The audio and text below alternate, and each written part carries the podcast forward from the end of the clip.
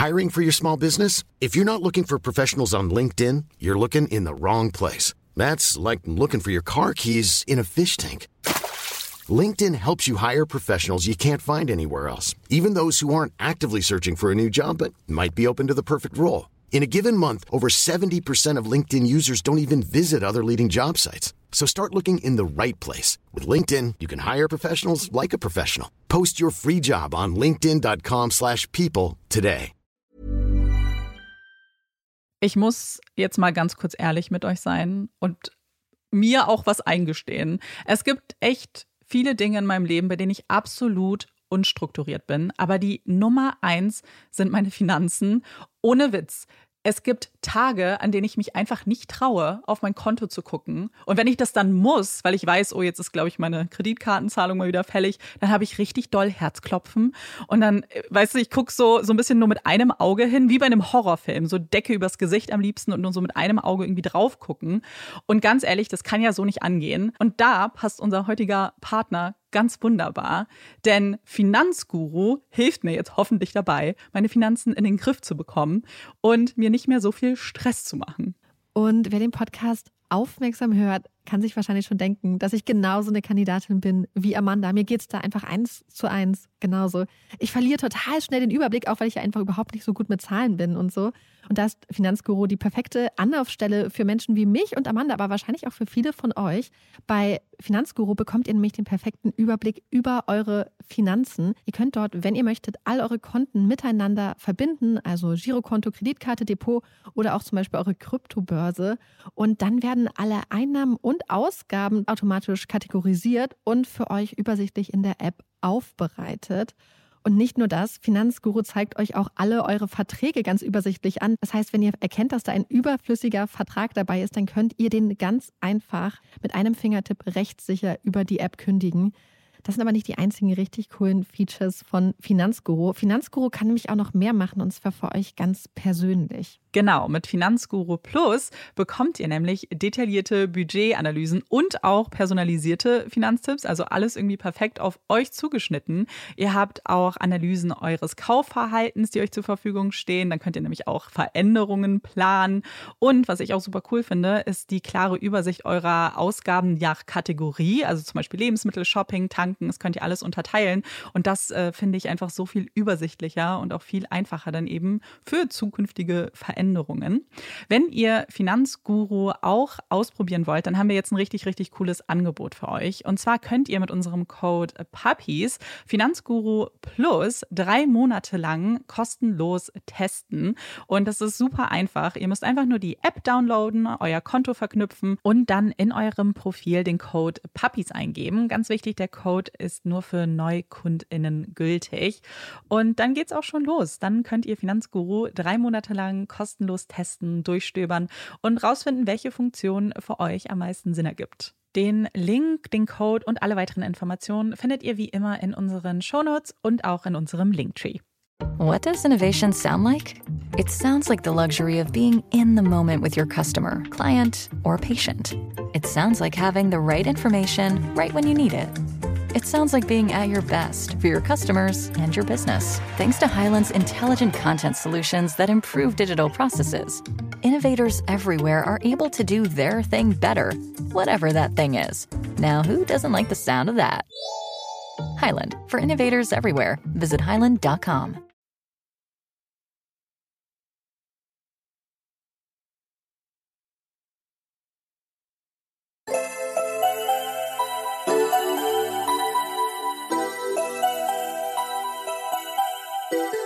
Herzlich willkommen bei Puppies in Crime, unserem True Crime Podcast. Ich bin Marike. Und ich bin Amanda.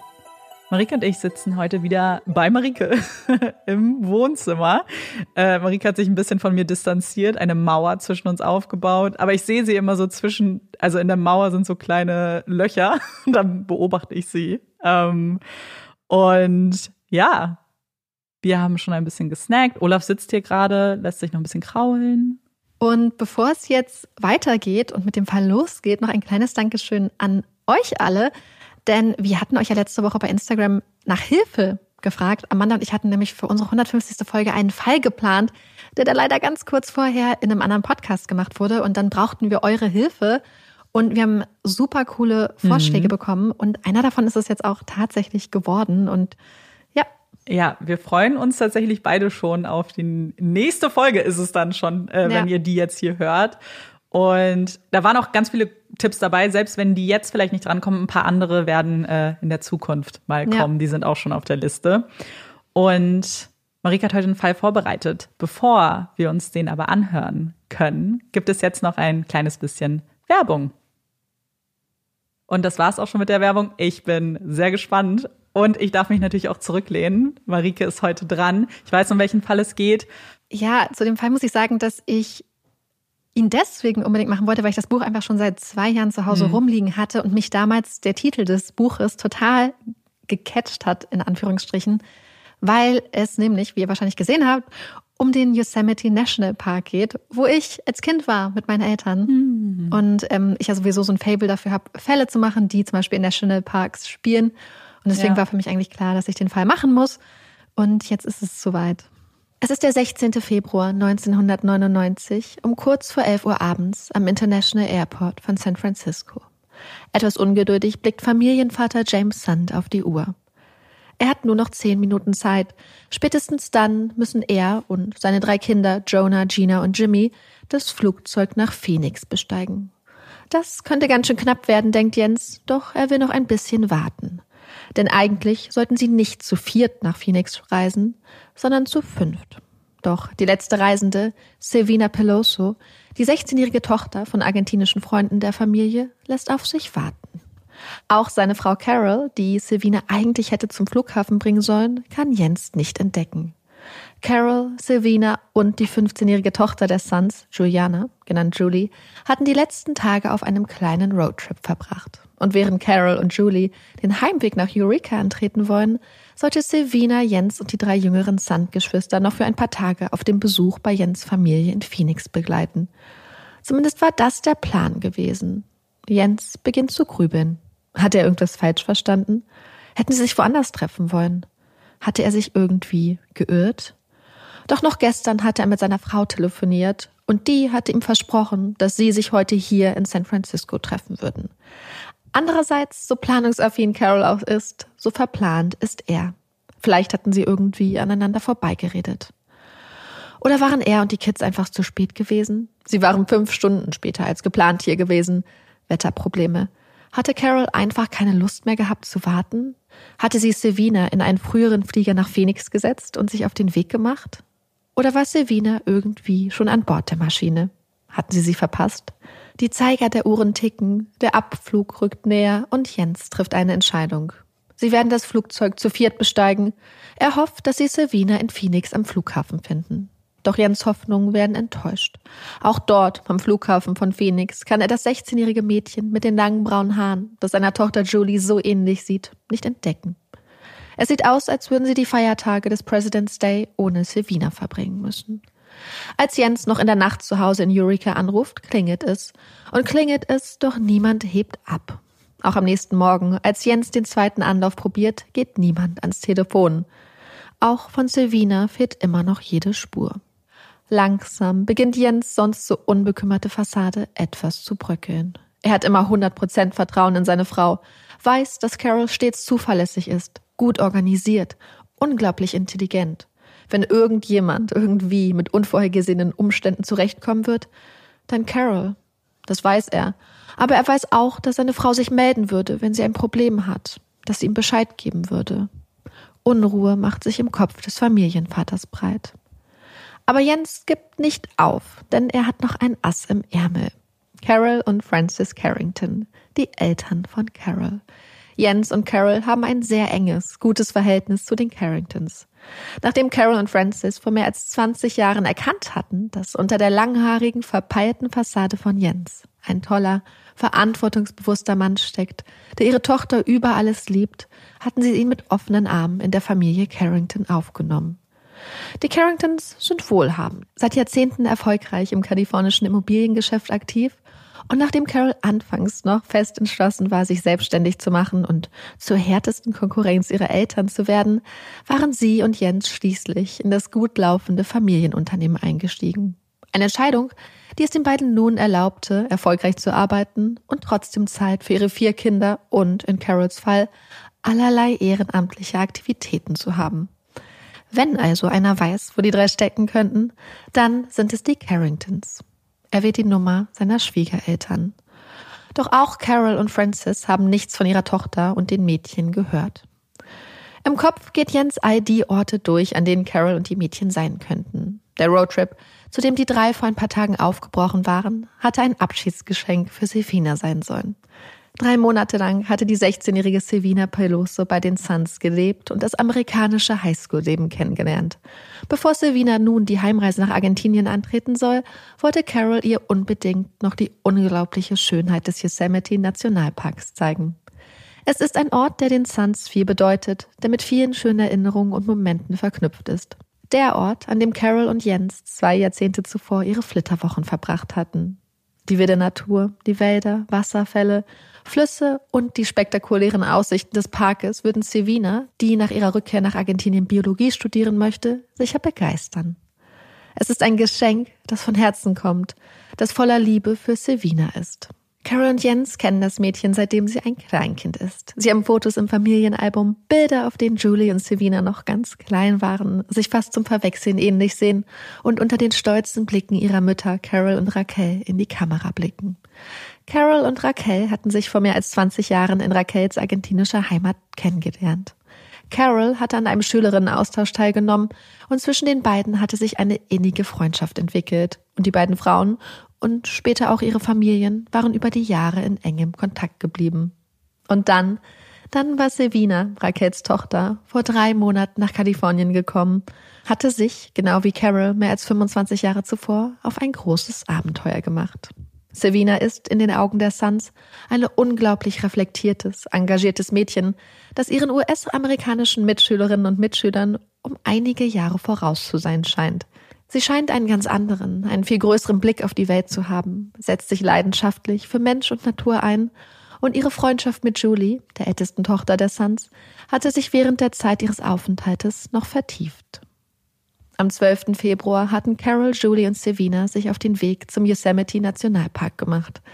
Sie waren von Eureka nach San Francisco geflogen und hatten sich einen Mietwagen besorgt. Nach ein paar Zwischenstopps, unter anderem im Stockton, wo Julie an einem Cheerleading-Wettbewerb teilgenommen hatte, hatten die drei sich dann auf den Weg in den Nationalpark gemacht, wo sie ein paar wunderschöne Tage in der beeindruckenden Natur verbracht hatten. Am Abend des 15. Februars hatte Carol sich ein letztes Mal bei Jens gemeldet, hatte von ihrem Ausflug berichtet, sich ein bisschen über die Verkehrssituation am Park aufgeregt und ihm versprochen, dass sie sich am nächsten Tag pünktlich in San Francisco treffen würden. Bis dahin war alles genau so gelaufen, wie Carol es in den Tagen vor ihrem Trip geplant hatte. Denn sie hatte den Trip genauestens vorbereitet, hatte alles recherchiert, Fahrzeiten und Distanzen berechnet, Termine gelegt, Unterkünfte gebucht und alles sauber in einer Tabelle notiert. Die Tabelle hatte vor dem Trip tagelang am Kühlschrank der Familie gehangen. Doch irgendwas muss zwischen dem Abend des 15. und dem Abend des 16. Februar passiert sein. Irgendetwas, das so gravierend war, dass Carol ihren Plan hatte sausen lassen und niemandem Bescheid gegeben hatte. Jens, der die Reisetabelle seiner Frau noch genau vor Augen hat, ruft als erstes in der Cedar Lodge in El Portal, einer Unterkunft am Rande des Yosemite Nationalparks, an. Hier in der Lodge hatten Carol und die Mädchen ein Zimmer gehabt. Von hier hatte Carol mit Jens telefoniert. Laut der Empfangsperson, mit der Jens telefoniert, hatten Carol und die Mädchen wohl früh am Morgen des 16. Februars ausgecheckt, hatten im Zimmer nur ein paar T-Shirts, ein paar Zettel und eine kleine Tüte mit Souvenirs vergessen. Den Schlüssel hatten sie auch liegen lassen, hatten also nicht an der Rezeption ausgeschickt. Vielleicht waren die drei noch ein letztes Mal in den Park aufgebrochen. Vielleicht war ihnen etwas passiert. Sie hatten sich verlaufen, waren verunglückt, ein Autounfall. Jens telefoniert mit der Parkverwaltung, doch auch hier kann ihm niemand weiterhelfen. Besorgt hält Jens Rücksprache mit seinen Schwiegereltern Carol und Francis, die sich schon telefonisch in die Suche nach ihrer Tochter und den Mädchen eingeklinkt haben. Insbesondere ein Detail, das Jens erwähnt, stößt Carol Carrington böse auf. Sie ist sich sicher, ihre Tochter würde niemals aus einem Hotel auschecken, ohne sich persönlich an der Rezeption zu verabschieden und den Schlüssel abzugeben. Niemals. Es dauert nicht lange, bis die nächste beunruhigende Nachricht eintrudelt. Es ist eine Bekannte der Familie. Sie und Carol hatten ausgemacht, sich am 16. gegen Mittag an der University of the Pacific in Stockton zu treffen. Doch Carol und die Mädchen waren dort nie aufgetaucht. Die Alarmglocken schrillen lauter und noch am selben Tag um 19.30 Uhr meldet Jens Sand seine Frau Carol Sand, seine Tochter Juliana Sand und Silvina Peloso bei der Polizei als vermisst. Am nächsten Tag beginnt die Suche. Während die drei jüngeren Sandkinder in Phoenix bei ihrer Tante bleiben, machen Jens und sein Schwager sich auf den Weg zum Yosemite Nationalpark, um sich auf die Spuren von Carol, Julie und Silvina zu begeben und die drei hoffentlich bald gesund und munter nach Hause zu holen. Als die beiden Männer vor Ort ankommen, läuft die Suche des Sheriff's Department schon. Die Behörden sind informiert, Augen werden offen gehalten, Wälder und Parkplätze durchkämmt. Doch bisher ohne Erfolg. Von Carol, den Mädchen und auch dem auffallenden roten Mietwagen fehlt jede Spur. Die Möglichkeit eines Unfalls scheint immer wahrscheinlicher zu werden. Es ist Winter, kalt, die letzten Tage hatte Schnee gelegen. Da kann man schnell von der Fahrbahn abkommen. Der Musette River, der sich durch den Park schlängelt, verläuft an vielen Stellen parallel zum Highway 140 und ist an manchen Stellen unerwartet tief. So tief, dass ein Auto darin verschwinden könnte. Der erste Tag der Suche vergeht ohne Erfolg, ohne Antworten. Am nächsten Tag lenkt ein Zufallsfund den Fokus der Suche vom Yosemite Nationalpark nach Modesto, in eine mittelgroße Stadt, die ca. 160 Kilometer westlich vom Yosemite National Park liegt. Hier, im gutbürgerlichen Teil der Stadt, wird Carols Portemonnaie-Einsatz gefunden. Alles scheint noch da zu sein. Kreditkarten, Krankenkassenkarten, Führerschein. Der Ort des Fundes muss kein Zufall sein, denn in Modesto hätte Carol am 16. eigentlich ihren Mietwagen abgeben sollen. Waren die drei doch schon weitergefahren als gedacht? Aber wenn sie es bis hierher geschafft hatten, warum hatten sie es denn nicht ganz bis zur Autovermietung geschafft, um den Wagen abzugeben? Waren die drei entführt worden? Ein Raubüberfall? Hatte irgendjemand es auf den schicken Neuwagen abgesehen? 0054 mit schwerem Herzen tippt Jens die Nummer mit der argentinischen Vorwahl ins Telefon. Es ist einer der schwierigsten Anrufe, die Jens Sand in seinem Leben tätigen wird. Wie erzählt man einer Mutter, einem Vater, dass ihre Tochter vermisst wird, dass ihr Kind, ihr wertvollstes, verschwunden ist? Vielleicht klammert man sich an die Hoffnung. Eine Hoffnung, die Jens nicht bereit ist aufzugeben. Der Familienvater schmeißt sich mit all seiner Kraft, all seinen Ressourcen in die Suche und scheut weder Kosten noch Mühen, die offiziellen Bemühungen zu unterstützen, und auch Carol und Francis Carrington helfen tatkräftig. Flugzeuge werden angeheuert, Privatdetektive engagiert, Flyer designt, gedruckt und verteilt. Um die Öffentlichkeit und die Medien auf den Fall aufmerksam zu machen und die Menschen dazu zu animieren, Augen und Ohren offen zu halten, setzen Jens und seine Schwiegereltern eine Belohnung in Höhe von 300.000 Dollar aus. 250.000 Dollar für Hinweise, die zu einer sicheren Rückkehr der drei Vermissten führen und noch einmal 50.000 Dollar für Hinweise, die zum roten Mietwagen führen. Die Belohnung wirkt. Jens unermüdlicher Einsatz, der Yosemite Nationalpark und das sogenannte Missing White Woman Syndrome tun ihr Übriges und bald dominiert der vermissten Fall aus dem Nationalpark die Nachrichten des Landes. Immer mehr Fernsehteams und Reporterinnen schwärmen in den Yosemite National Park und nach Modesto. Als die Suche immer größere Ausmaße annimmt und die Wahrscheinlichkeit, dass es sich um einen Unfall oder ein Unglück handelt, immer weiter zu sinken scheint, stoßen die örtlichen Ermittlungsbehörden zunehmend an ihre Grenzen und es dauert nicht lange, bis das FBI sich des Falls annimmt. Das Federal Bureau of Investigation geht von einem Gewaltverbrechen aus, womöglich eine Entführung. Die Tatsache, dass mit Julie und Silvina zwei der möglichen Entführungsopfer minderjährig sind, sei für das FBI ein klarer Anlass, mit voller Power in die Suche zu gehen. Es dauert nicht lange, bis hunderte Hinweise bei der Hotline des FBIs eingehen. Hinweise, die die Special Agents ordentlich auf Trab halten. Denn die Spreu vom Weizen zu trennen, ist in diesem Fall alles andere als leicht. Die Tage vergehen. Mittlerweile haben die Ermittler auch das Umfeld der drei Vermissten genauestens durchleuchtet. Alles und jeder wird unter die Lupe genommen. Auch Jens Sand. Eine wichtige Routinemaßnahme, eine Notwendigkeit, auch wenn allen Menschen aus dem Umfeld der Suns, allen voran Carols Eltern, klar ist, dass der liebevolle Vater und Ehemann, der wie ein Löwe für seine Familie kämpft, etwas mit dem Verschwinden zu tun haben könnte, ist absurd. Carol, die Macherin, und Jens, der Verträumte. Sie sind ein Team, leidenschaftliche, liebevolle Eltern, seit mehr als 20 Jahren glücklich verheiratet. Jens, da sind sich alle sicher, würde niemals zulassen, dass seiner Frau oder seinen Kindern irgendetwas passiert, geschweige denn ihnen selbst etwas antun. Auch wenn dieser Strang der Ermittlungen schnell zu den Akten gelegt wird, auch wenn Profiler des FBI die Details des Falls genauestens analysieren, unzählige Zeugen und Zeuginnen befragen, Höhlen, alte Minenschächte, Flüsse und Seen durchsucht werden, es gibt keinen Durchbruch. Die regelmäßigen Pressekonferenzen des FBIs bestätigen nur das, was alle seit Tagen wissen. Und zwar, dass sie nichts wissen und dass mit jedem Tag die Wahrscheinlichkeit, die drei lebend wiederzufinden, statistisch gesehen immer kleiner wird. Der Februar geht in den März über. Carol, Julie und Savina werden seit mehr als zwei Wochen vermisst. Die Ermittlungen des FBI konzentrieren sich zu diesem Zeitpunkt unter anderem auf das Umfeld der Cedar Lodge. Denn wie sich herausgestellt hat, leben und arbeiten hier im Schatten der Tourismusindustrie ein paar Männer, die sich in der Vergangenheit einiges haben zu Schulden kommen lassen. Einer von ihnen ist Billy Joe Strange. Die Cedar Lodge in El Portal ist kein klassisches Hotel, sondern besteht aus mehreren kleinen, über ein weitläufiges bewaldetes Gelände verteilten Unterkünften. Das Zimmer, das Carol und die Mädchen gebucht hatten, lag etwas abseits des Trubels des Eingangsbereiches. Das kleine, zweistöckige Gebäude, in dem ihr Zimmer lag, hatten die drei für die Zeit ihres Aufenthaltes komplett für sich.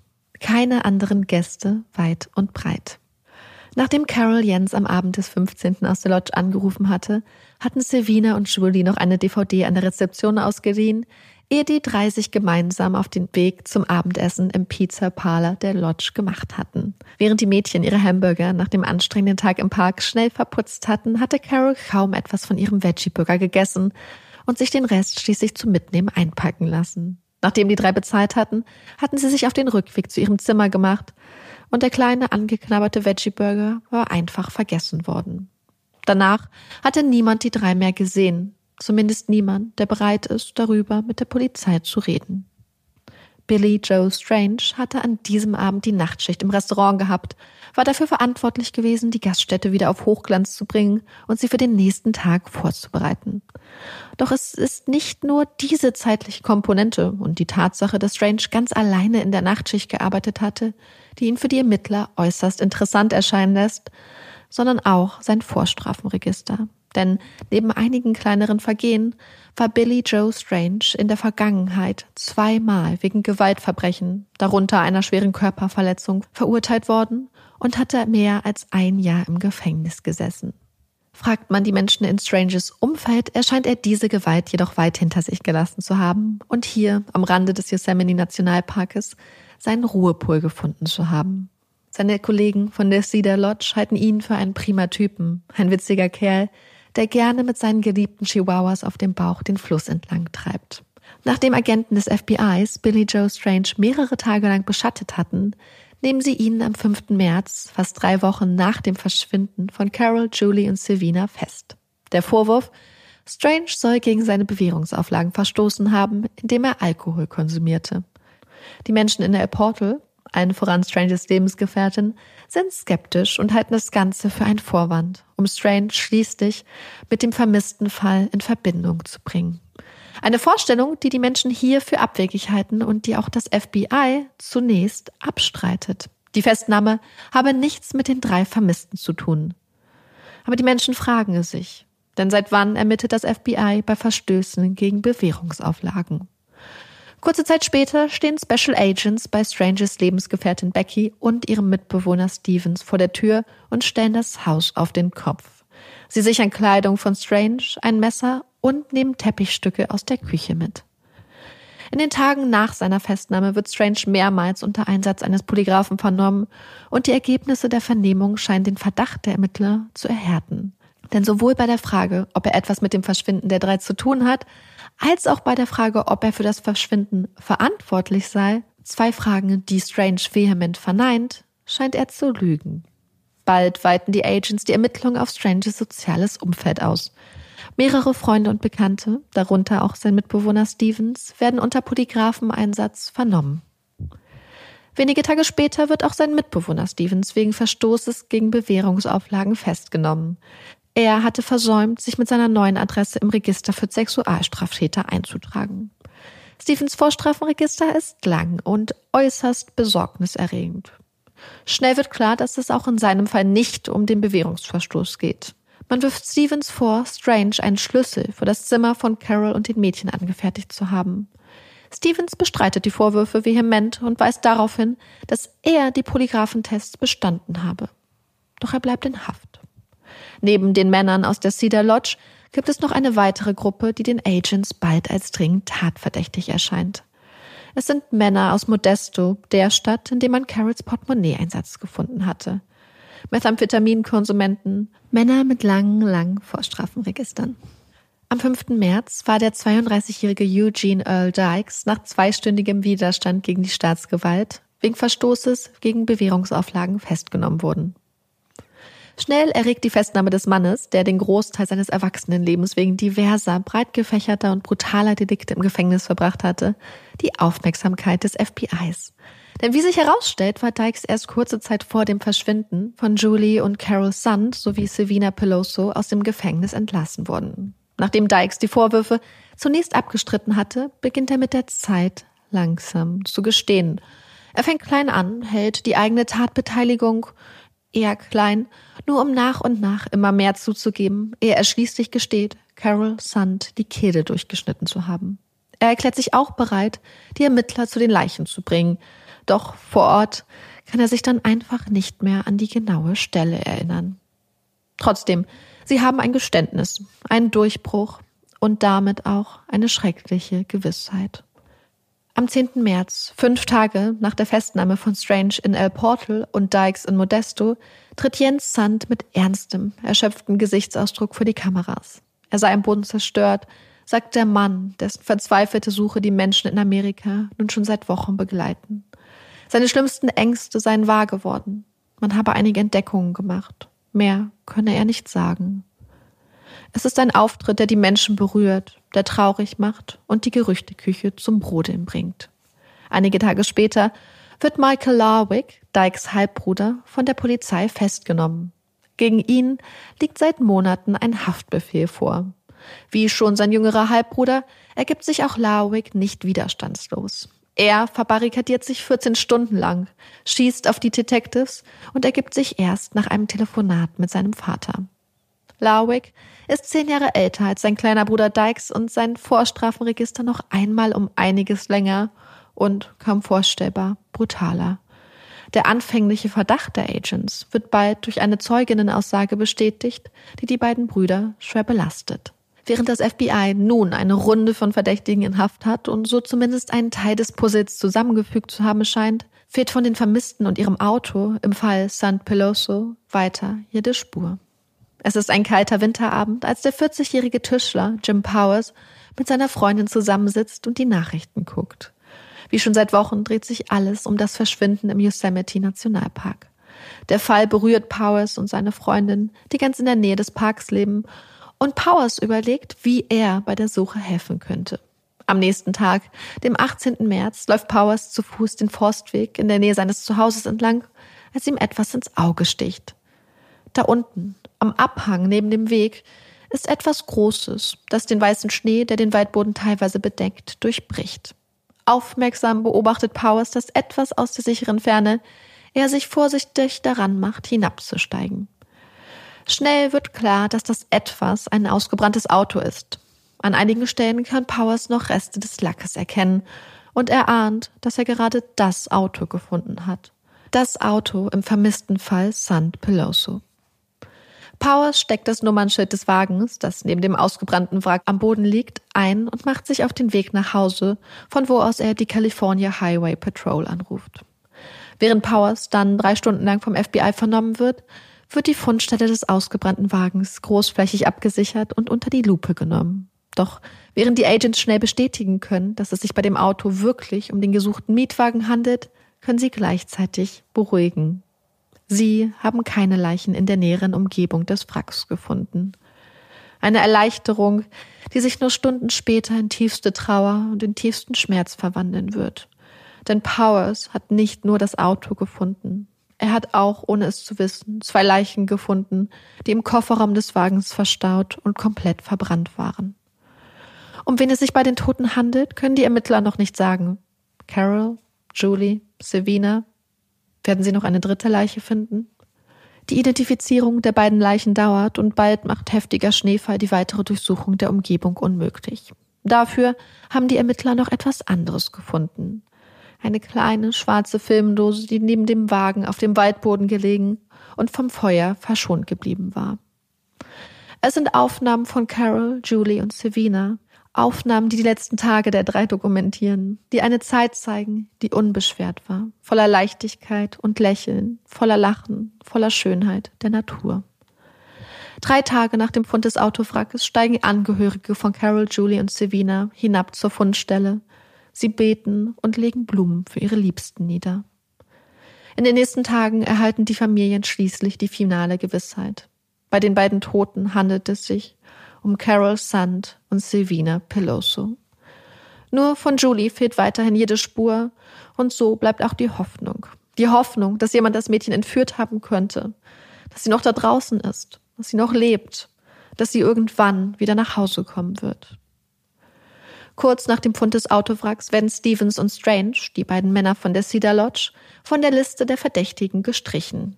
Stevens hatte ein Alibi für die Nacht und den Tag des Verschwindens gehabt, und trotz aller Bemühungen war es den Ermittlern nicht gelungen, eine Verbindung zwischen Strange und dem vermissten Fall zu konstruieren. Dafür hat das FBI immer noch die schwerkriminellen Halbbrüder Dykes und Larwick in Haft. Beide Brüder kooperieren auf ihre eigene Weise mit den Ermittlern. Dykes, indem er immer wieder gesteht, und Larwick, der alles absolut abstreitet, indem er den Ermittlern Blut, Haar und DNA-Proben zur Verfügung stellt. Er scheint zu hoffen, dass die Kriminaltechnik ihn entlasten wird. Er habe viele, viele wirklich schlimme Dinge getan, sagt Larwick. Aber das, das hätte er nicht getan. Obwohl die beiden Brüder ganz oben auf der verdächtigen Liste des FBIs zu stehen scheint, das Ganze öffentlich zugeben, möchte das FBI irgendwie nicht. Es gäbe keine Verdächtigen, betont das FBI bei einer Pressekonferenz am 22. März. Sie wüssten weder, wo die Tat begangen worden sei, noch wer dafür verantwortlich sein könnte. Niemand ahnt, dass der nächste entscheidende Hinweis bereits auf dem Weg zum FBI ist. Am 24. März landet ein Brief im FBI-Quartier in Modesto. Ein Brief, der laut Poststempel bereits seit neun Tagen auf dem Weg hierher ist. Der Brief ist ein Bekennerschreiben. Es geht um Julie Sand, die Verfasser des Briefes schreiben, dass sie Spaß mit ihr gehabt hätten und haben eine genaue Beschreibung aufgemalt, damit die Agents sie finden können. Das Wir, von dem die Verfasser schreiben, scheint den Verdacht der Ermittler zu bestätigen, dass sie es mit mindestens zwei Tätern zu tun haben. Kommt der Brief vielleicht von Larwick und Dykes? Er ist seit Poststempel seit mehr als neun Tagen auf dem Weg. Zeit, um ihn einzuschmeißen, hätte Larwick also gehabt. War das vielleicht der Versuch gewesen, den Verdacht von seinem Bruder Dykes abzulenken? Als Agents den Anweisungen des Briefes zum Don Pedro Reservoir und weiter in das Dickicht darum folgen, wird schnell klar, dass der Brief kein Scherz war. Unter einem Giftefeubusch, umhüllt in eine rosa Decke, liegt die Leiche der 15-jährigen Julie Sand. Ihre Leiche ist stark verwest, die Beine gefesselt mit Klebeband, die Kehle aufgeschnitten. Untersuchungen werden zeigen, dass Julie starke sexualisierte Gewalt erlitten hatte. Da ist sie, die letzte Gewissheit, das letzte Fünkchen Hoffnung, erloschen. Julie, das lustige, laute, lebensfrohe Mädchen wird nicht in ihr Zimmer mit dem Leonardo DiCaprio-Poster zurückkehren. Im Haus der Suns herrscht nun so viel Leere, so viel Stille, da fehlt so viel. Julie hinterlässt so viele Löcher, ihr Tod hat so viele Herzen gebrochen. Seelsorger kümmern sich um ihre Mitschüler und Mitschülerinnen. Niemand kann verstehen, wie das passieren konnte wie das Leben, die Schule, das Cheerleading-Team nun ohne Julies lautes Lachen aussehen soll. Obwohl Julies Leiche als letztes gefunden wird, ist sie es, die als erstes nach Hause nach Eureka zurückkehren darf. Carol und Sylvina bleiben in der Kälte der Rechtsmedizin. Die Untersuchungen ihrer Leichen dauern an. Am 10. April setzt ihre Familie in kleinem privaten Kreise einen Grabstein auf den Friedhof. Ein Grabstein für Carol und Julie, für Mutter und Tochter. Sand steht dort in großen Buchstaben, umgeben von kleinen, fein in den Stein gemeißelten Blumen. Darunter Carol, 1956 bis 1999 und Juliana, 1983 bis 1999. Erinnerungen an euch, festgehalten in meinem Herzen. Erinnerungen, die ich für immer behalten werde. Gina steht darunter. Am nächsten Tag findet in der Sacred Heart Church von Eureka eine Celebration of Life, eine Feier des Lebens für Carol und Julie statt. Denn die Leben dieser beiden Menschen sind ein Grund zum Feiern. Denn Carol, Julie und Sylvina sind so viel mehr. Freundinnen und Familie haben Fotos zusammengetragen, Erinnerungen an zwei wunderbare Leben, an eine Mutter und eine Tochter, die Licht und Liebe strahlen ließen, mit denen man lachen und scherzen konnte und die auch dann für einen da waren, wenn es mal schwer, wenn es mal traurig wurde. Es wird viel geredet, erinnert, gesungen, es wird geschmunzelt, geweint, gelacht und vermisst. Auch Julies kleine Schwester Gina tritt vor das Meer an Menschen, die dicht gedrängt in der Kirche sitzen. Sie erinnert an ihre wundervolle große Schwester, an ihre liebevolle Mutter, ihre beiden besten Freundinnen. Gina ist sich sicher, die beiden wachen immer noch über sie und fordert die Anwesenden auf, nicht traurig zu sein, wenn sie Gina sehen. Die Menschen sollen an ihre Mutter und ihre Schwester denken und lächeln. Auch Carols Mutter Carol Carrington will an diesem Tag keine Trauer tragen. Die zierliche Dame ist bunt angezogen, trägt helle Farben, ihre Happy Colors. Sie weiß, dass ihre Tochter das so gewollt hätte. Zwei Wochen nach der Feier des Lebens in Eureka tritt auch die 16-jährige Silvina endlich die Heimreise an. Ein Geschäftsmann, den das Schicksal der 16-Jährigen berührt hat, hatte der Familie Peloso sein Privatjet zur Verfügung gestellt, um ihre Tochter schnell nach Hause zu holen. Silvina reist nicht alleine. Carol Carrington und auch Jens Bruder Ken begleiten das Mädchen auf ihrer letzten großen Reise. Die Ankunft von Silvinas Leiche am Flughafen in Argentinien weckt bittersüße Erinnerungen an den Abschied ein halbes Jahr zuvor. Das könnte das letzte Mal sein, dass ich dich sehe, hatte Raquel Peloso ihrer Tochter damals dramatisch mitgeteilt. Hätte nie gedacht, dass dieser Satz am Ende wahr werden würde. Es war Raquel so schwer gefallen, Silvina gehen zu lassen. Das erste Mal so lange von ihr getrennt zu sein. Sie hatte sich große Sorgen gemacht. Natürlich. Hatte Angst gehabt, dass ein großes Erdbeben Kalifornien heimsuchen könnte aber doch nicht sowas.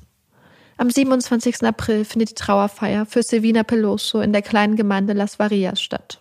Ihr Sarg ist geschmückt mit bunten Blumen.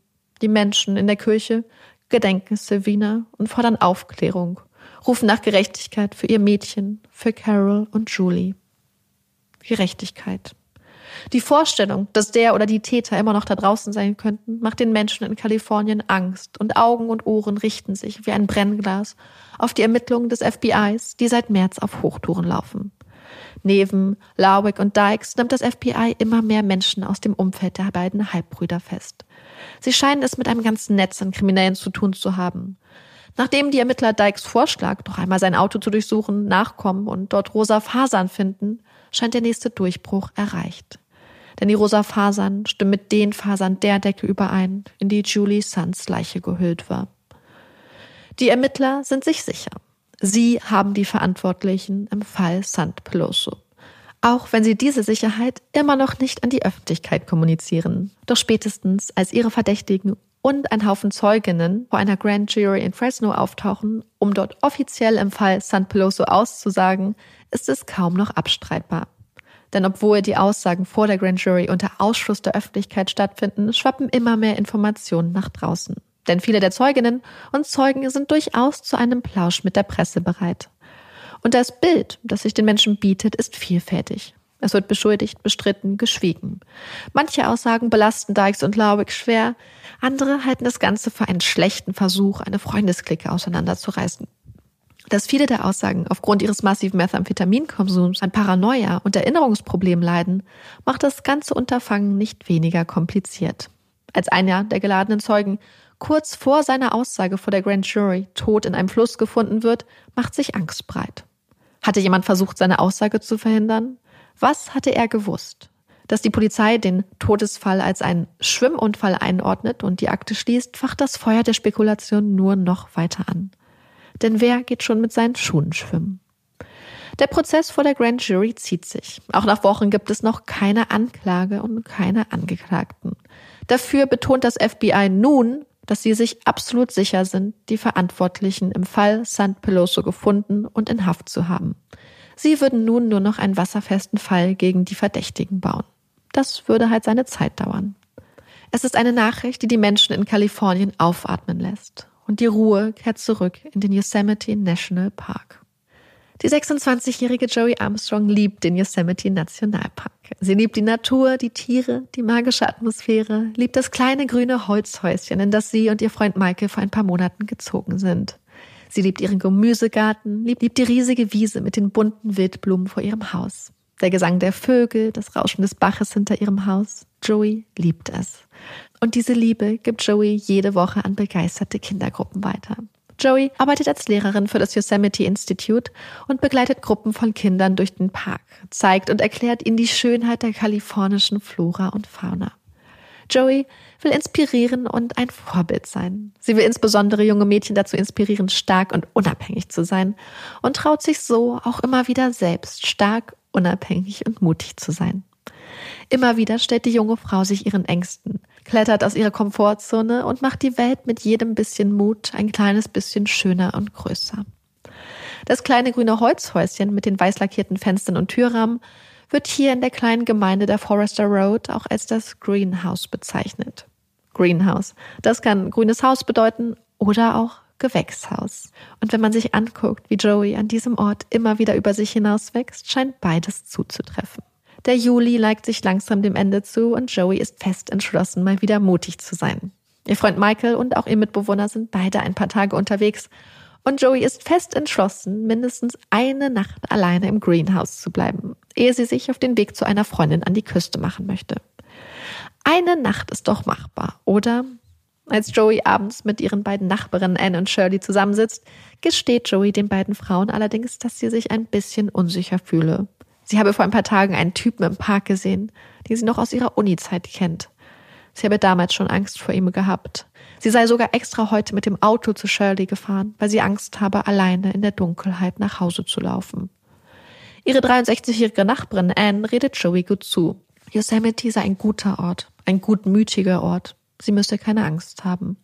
Und Joey bleibt stark. Sie verbringt die Nacht alleine im Greenhouse und wacht am nächsten Tag mit dem Wissen auf, mal wieder eine ihrer Ängste besiegt zu haben. Als sie am Nachmittag von ihrer Arbeit am Yosemite Institute nach Hause kommt, ruft Joey noch schnell bei Sonny, der Frau ihres Chefs, an und kündigt an, nachher noch ein paar Akten vorbeizubringen. Dann fängt Joey zur lauten Musik ihres Autoradios mit den letzten Vorbereitungen für ihren Trip an die Küste an. Der Nachmittag geht langsam in den Abend über und die Sonne wandert weiter über den Himmel. Vögel singen ihr Abendlied, Insekten schwirren durch die Luft. Die Sonne ändert langsam ihre Farbe und Joeys Autoradio klingt durch die Ruhe des Waldes. Als Sonny, der Joey ja eigentlich noch ein paar Akten vorbeibringen wollte, nach einem kurzen Spaziergang am Greenhouse ankommt, wirkt alles ganz idyllisch.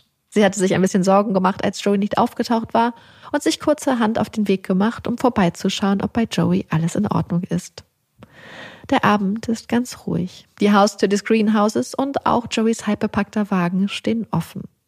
Vielleicht war sie einfach ein bisschen hinter ihrem angepeilten Zeitplan zurückgeblieben? Sonny schaut sich um und ruft ein paar Mal Joeys Namen in den Wald, der mittlerweile immer dunkler wird. Doch sie bekommt keine Antwort. Mit der Musik aus Joeys Autoradio im Ohr macht Sonny sich auf den Weg nach Hause. Einige Stunden später, in den frühen Morgenstunden des 22. Juli, erhält Joeys Mutter Leslie einen beunruhigenden Anruf. Es ist Joeys Freundin von der Küste. Sie berichtet, dass Joey nicht bei ihr angekommen sei, dass sie längst hätte da sein müssen und erzählt Leslie, dass sie Joey bei der Polizei als vermisst gemeldet habe. Wenige Stunden später, um kurz nach sieben Uhr morgens, macht sich eine große Gruppe von Rangern des Yosemite Nationalparks auf den Weg zum Green House. Radiomusik tönt durch die morgendliche Ruhe des Waldes. Joeys weißer Toyota, halb bepackt, steht immer noch offen vor dem Haus und auch die Eingangstür steht immer noch sperrangelweit auf. Das Greenhouse ist ganz ruhig. Alles scheint normal. Kein Chaos, kein zerbrochenes Glas, keine Anzeichen, dass hier irgendetwas passiert sein könnte. Einzig eine kaputte Männersonnenbrille, die auf dem Boden des Wohnzimmers liegt, fällt den Rangern ins Auge. Als klar ist, dass Joey nicht im Haus ist, schwärmen die Ranger aus, um im Wald nach ihr zu suchen. Die Suche dauert einige Stunden, dann finden sie sie. Wenige hundert Meter vom Greenhouse in einem Abwassergraben. Joey, die starke, die mutige, die unabhängige, ist tot. Sie wurde geköpft. Joey ist tot. Und wer auch immer sie so brutal ermordet und ihre Leiche einfach in den Abwassergraben geworfen hat, ist immer noch da draußen. Sofort schickt die Polizei mehr als 50 Ermittler und Ermittlerinnen an die Forester Road, um mit den Menschen in der kleinen Gemeinde, um mit Joeys Nachbarn und Bekannten zu reden und schicken gleichzeitig ein Team, um das Haus und den Fundort von Joeys Leiche zu sichern und zu untersuchen. Weitere Teams schwärmen aus, um nach dem Kopf der jungen Frau zu suchen. Einer von Joeys Nachbarn hat einen spannenden Tipp für die Ermittler. Er war am Abend zuvor in der Nähe des Greenhouses gewesen und ihm war sofort ein blau-weißer Geländewagen aufgefallen. Er kann sich sogar an das Modell erinnern. Ein Scout von International Harvester. Möglicherweise ein heißer Tipp. Sofort wird die Beschreibung des Wagens an alle Einsatzkräfte weitergeleitet. Es dauert nicht lange, bis ein erster Hinweis auf den Wagen eingeht und als zwei Rangerinnen dem Tipp nachgehen, finden sie den blau-weißen Geländewagen am Rande des Highway 140. Da das Auto knapp hinter der Grenze des Parks steht, bitten die beiden Frauen um Unterstützung vom Sheriff's Department. Gemeinsam mit der Verstärkung macht sich eine der Rangerinnen auf die Suche nach dem Fahrer des Wagens. Vorsichtig steigt das Duo den Abhang neben dem Highway 140 bis zum Merced River hinunter, der hier ganz dicht parallel zur Straße verläuft. Sie müssen nicht lange suchen. Am Flussufer sitzt ein großer, sportlicher Mann mit einem Joint in der Hand. Er ist nackt. Zeit für ein Gespräch. Die unvermeidbare Beschlagnahmung seiner Drogen scheint der Laune des Mannes keinen Abbruch zu tun und ohne Murren händigt er den beiden Frauen seinen Ausweis aus. Der Mann heißt Carrie Stainer, ist 37 Jahre alt und arbeitet nach eigenen Angaben seit ungefähr zwei Jahren als Hausmeister in der Cedar Lodge in El Portal. Er würde hier oft an den Fluss kommen, einfach so zum Entspannen und zum Sonne tanken. Obwohl er nicht ganz zu verstehen scheint, worauf die beiden Ermittlerinnen mit ihren Fragen hinaus wollen, gibt Stainer sich kooperativ und scheint kein Problem damit zu haben, dass die beiden sich seinen Wagen einmal genauer anschauen wollen. Alles kein Problem. Doch dann kommen die beiden Frauen auf den Rucksack des Mannes zu sprechen. Sie würden da gerne mal einen Blick hineinwerfen. Eine Bitte, die der Mann abschlägt. Nein, das möchte er nicht. Nein, nein. Sie können keinen Blick in seinen Rucksack werfen. Die vehemente Weigerung wirkt seltsam. Welche Geheimnisse verbirgt der grüne Rucksack? Sollen sie sich vielleicht einen Durchsuchungsbeschluss holen? Irgendwann gibt der Mann nach und die Frauen inspizieren den Inhalt des Rucksacks. Ein Feuerzeug, Papers, Augentropfen. Keine große Überraschung. Dazu eine Mundharmonika, ein Bier, Sonnenblumenkerne, eine Sofortbildkamera sowie das Buch Black Lightning von John Saul, das im Deutschen den Namen Blitze des Bösen trägt. Alles eher unspektakulär. Trotzdem, den Rucksack werden sie leider beschlagnahmen müssen. Stainer darf jedoch, nachdem sie Fotos von seinem Wagen gemacht haben, weiter den Nachmittag genießen. Trotz der Schönheit des Tages herrscht im und um das Greenhouse grimmige Geschäftigkeit. Es wird durchsucht, gesammelt, eingetütet, beschriftet, katalogisiert und vor allem viel gegrübelt. Alles deutet darauf hin, dass Joey mit Klebeband gefesselt wurde und dass der Täter versucht hatte, sie zu vergewaltigen. Er hat den Ermittlern unglaublich viele Spuren hinterlassen. Körperflüssigkeiten, Haare, wahrscheinlich Hautschuppen, vielleicht seine Sonnenbrille, Fingerabdrücke, Fußspuren und frische Reifenspuren. Kampf- und Abwehrverletzungen an Joeys Leiche deuten darauf hin, dass sie sich heftig gewehrt hat. Auch Joeys Kopf hatte ihr Mörder, anders als zwischenzeitlich befürchtet, zurückgelassen. Noch am Nachmittag hatte man ihn in einem kalten Bach in der Nähe des Hauses gefunden. Das Greenhouse ist jetzt ein Tatort, ein Haus des Schreckens. Erinnerungen werden wach. Erinnerungen an den Februar desselben Jahres. Erinnerungen an Carol, Julie und Savina.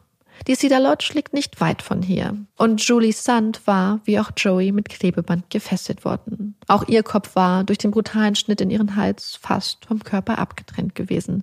Doch auf der anderen Seite scheinen sich die Taten so fundamental zu unterscheiden. Die Täter im Fall San Peloso waren planvoll vorgegangen, hatten kaum Spuren hinterlassen, hatten sich größte Mühe dabei gegeben, ihre Opfer und das Auto zu verstecken und ihre Spuren zu verwischen. Das hier war das Gegenteil von vorsichtig, von planvoll. Und überhaupt, das FBI hat die Verantwortlichen im Fall San Peloso doch längst in Haft. Während die Menschen im ganzen Land das erneute Grauen in Yosemite vor den Fernsehbildschirmen verfolgen, sehen die Menschen in El Portal mit eigenen Augen, wie sich die Geschichte zu wiederholen scheint. Ermittler sind vor Ort und möchten einige der Angestellten befragen. Auch mit Carrie Stainer, dem Nackten vom Fluss, möchten die Detectives noch einmal reden. Stainer betont, nichts von der Tat mitbekommen zu haben und sagt, dass er auch nicht in der Nähe gewesen sei. Das kann also nicht sein blau-weißer International Harvester Scout gewesen sein, den man da in der Nähe des Tatortes gesehen hatte. Die Ermittler verabschieden sich und ziehen weiter.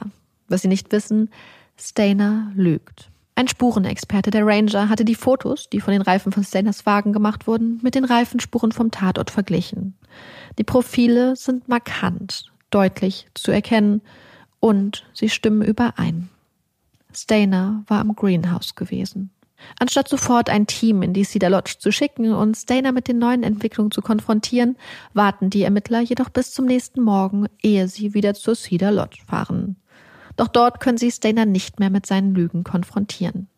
Denn er ist am Morgen nicht zur Arbeit erschienen. Er ist verschwunden. Die Menschen in der Cedar Lodge sind verwirrt.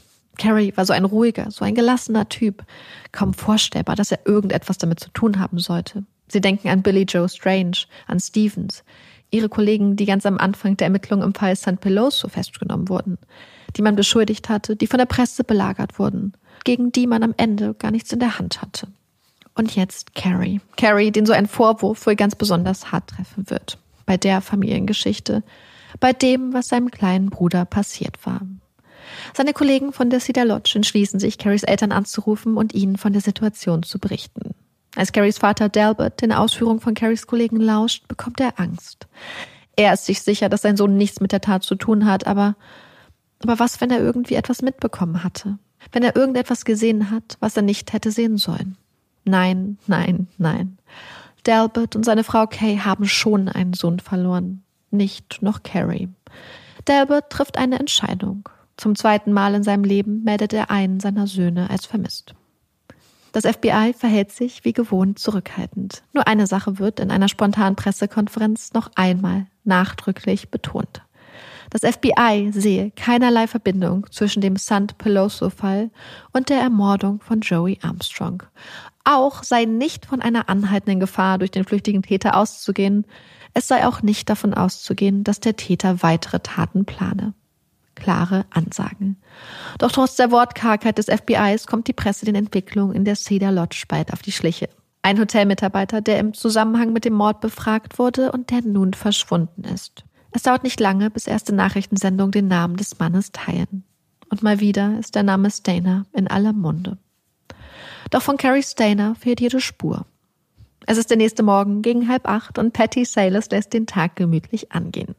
Patty ist Managerin des Laguna del Sol Resorts. Das Laguna del Sol ist ein Resort, in dem Kleidung optional ist und die meisten der Gäste es vorziehen, keine zu tragen. Es ist eine weitläufige Anlage und soll ein Ort der Freiheit, der Gleichheit sein. Ein Ort, an dem jeder Körper willkommen ist und an dem Status, Stress und Außenwelt vergessen werden können. Das Resort liegt südöstlich von Sacramento, mehr als drei Stunden Autofahrt nördlich von El Portal und die Aufregung, die den Yosemite Nationalpark erfasst hat, hat das entspannte Resort noch nicht erreicht. Patty liegt im Bett und trinkt genüsslich eine Tasse Kaffee, als ihr Telefon klingelt. Es ist Jan Ron, eine der Gäste des Resorts. Sie ist aufgeregt. Patty solle unbedingt den Fernseher anschalten. Sofort. Eine Nachrichtensendung läuft. Irgendein Kerl, ein Mord, eine Fahndung. Der Typ ist hier, entfährt es der aufgeregten Jan. Das ist der Typ. Der ist hier. Jan war ihm am Abend zuvor über den Weg gelaufen. Er war schon öfter im Laguna del Sol gewesen. Ein auffälliger Gast, viel jünger als das sonst eher ältere, gehobenere Publikum. Groß, athletisch, man sieht ihn. Patty blickt auf das Bild des Mannes, Carrie Stainer. Die Anruferin hat recht. Das ist er, einer ihrer Gäste. Patty kann es kaum glauben. Alle suchen diesen Typen und dann taucht er ausgerechnet hier im Laguna del Sol auf. Einem der wenigen Orte im Lande, wo man sich wirklich nicht verstecken kann. Ein Blick in die Buchung bestätigt, er hatte sogar unter seinem echten Namen eingecheckt. Nachdem sie Patty Bescheid gegeben hatte, greift die aufgeregte Jan Ron zum Telefon und wählt die Hotline des FBI. Patty und ihr Mann Stephen überlegen, wie sie jetzt vorgehen sollen. Am Telefon sagt ihnen das FBI, dass ihr Gast möglicherweise bewaffnet und gefährlich sei. Ob der Sicherheitsdienst des Resorts Stainer so lange in Schach halten könne, ohne irgendjemanden in Gefahr zu bringen, bis Einsatzkräfte vor Ort sein können? Ja, das können sie machen. Patty Saylor und ihr Mann Steven arbeiten zügig. Steven sorgt dafür, dass die einzige Zufahrt bzw. Ausfahrt des Resorts mit zwei Wagen versperrt wird. Um bloß keinen Verdacht zu erregen, lässt er die improvisierte Straßensperre wie eine Panne aussehen. Die Mitarbeiterinnen und Mitarbeiter des Resorts werden derweil von Patty über alles in Kenntnis gesetzt und mit Funkgeräten ausgestattet. Sie sollen aus sicherer Entfernung und ganz unauffällig ein Auge auf Stainer haben. Was sie beobachten, lässt nichts Gutes vermuten. Stainer ist angezogen und scheint sich für die Abreise bereit zu machen. Ob die Straßensperre ihn aufhalten wird?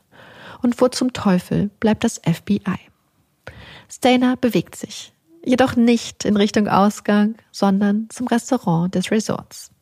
Das Schauspiel beginnt. Die Kennerin, die Stainer seinen Frühstücksplatz zuweist, versucht ihn auf unauffällige Weise so weit weg von den anderen Gästen wie möglich zu setzen. Stella beginnt, seelenruhig durch die Samstagsausgabe der lokalen Zeitung zu blättern. Während die anderen Gäste keine Ahnung haben, mit wem sie sich da gerade den Frühstücksraum teilen, stehen Patty Saylor und ihre Mitarbeiterinnen unter Strom. Könnte es sein, dass Dana gleich in der Zeitung über seinen Namen und sein Foto stolpert? Die Zeiger der Uhren ticken und das FBI lässt verdammt nochmal auf sich warten.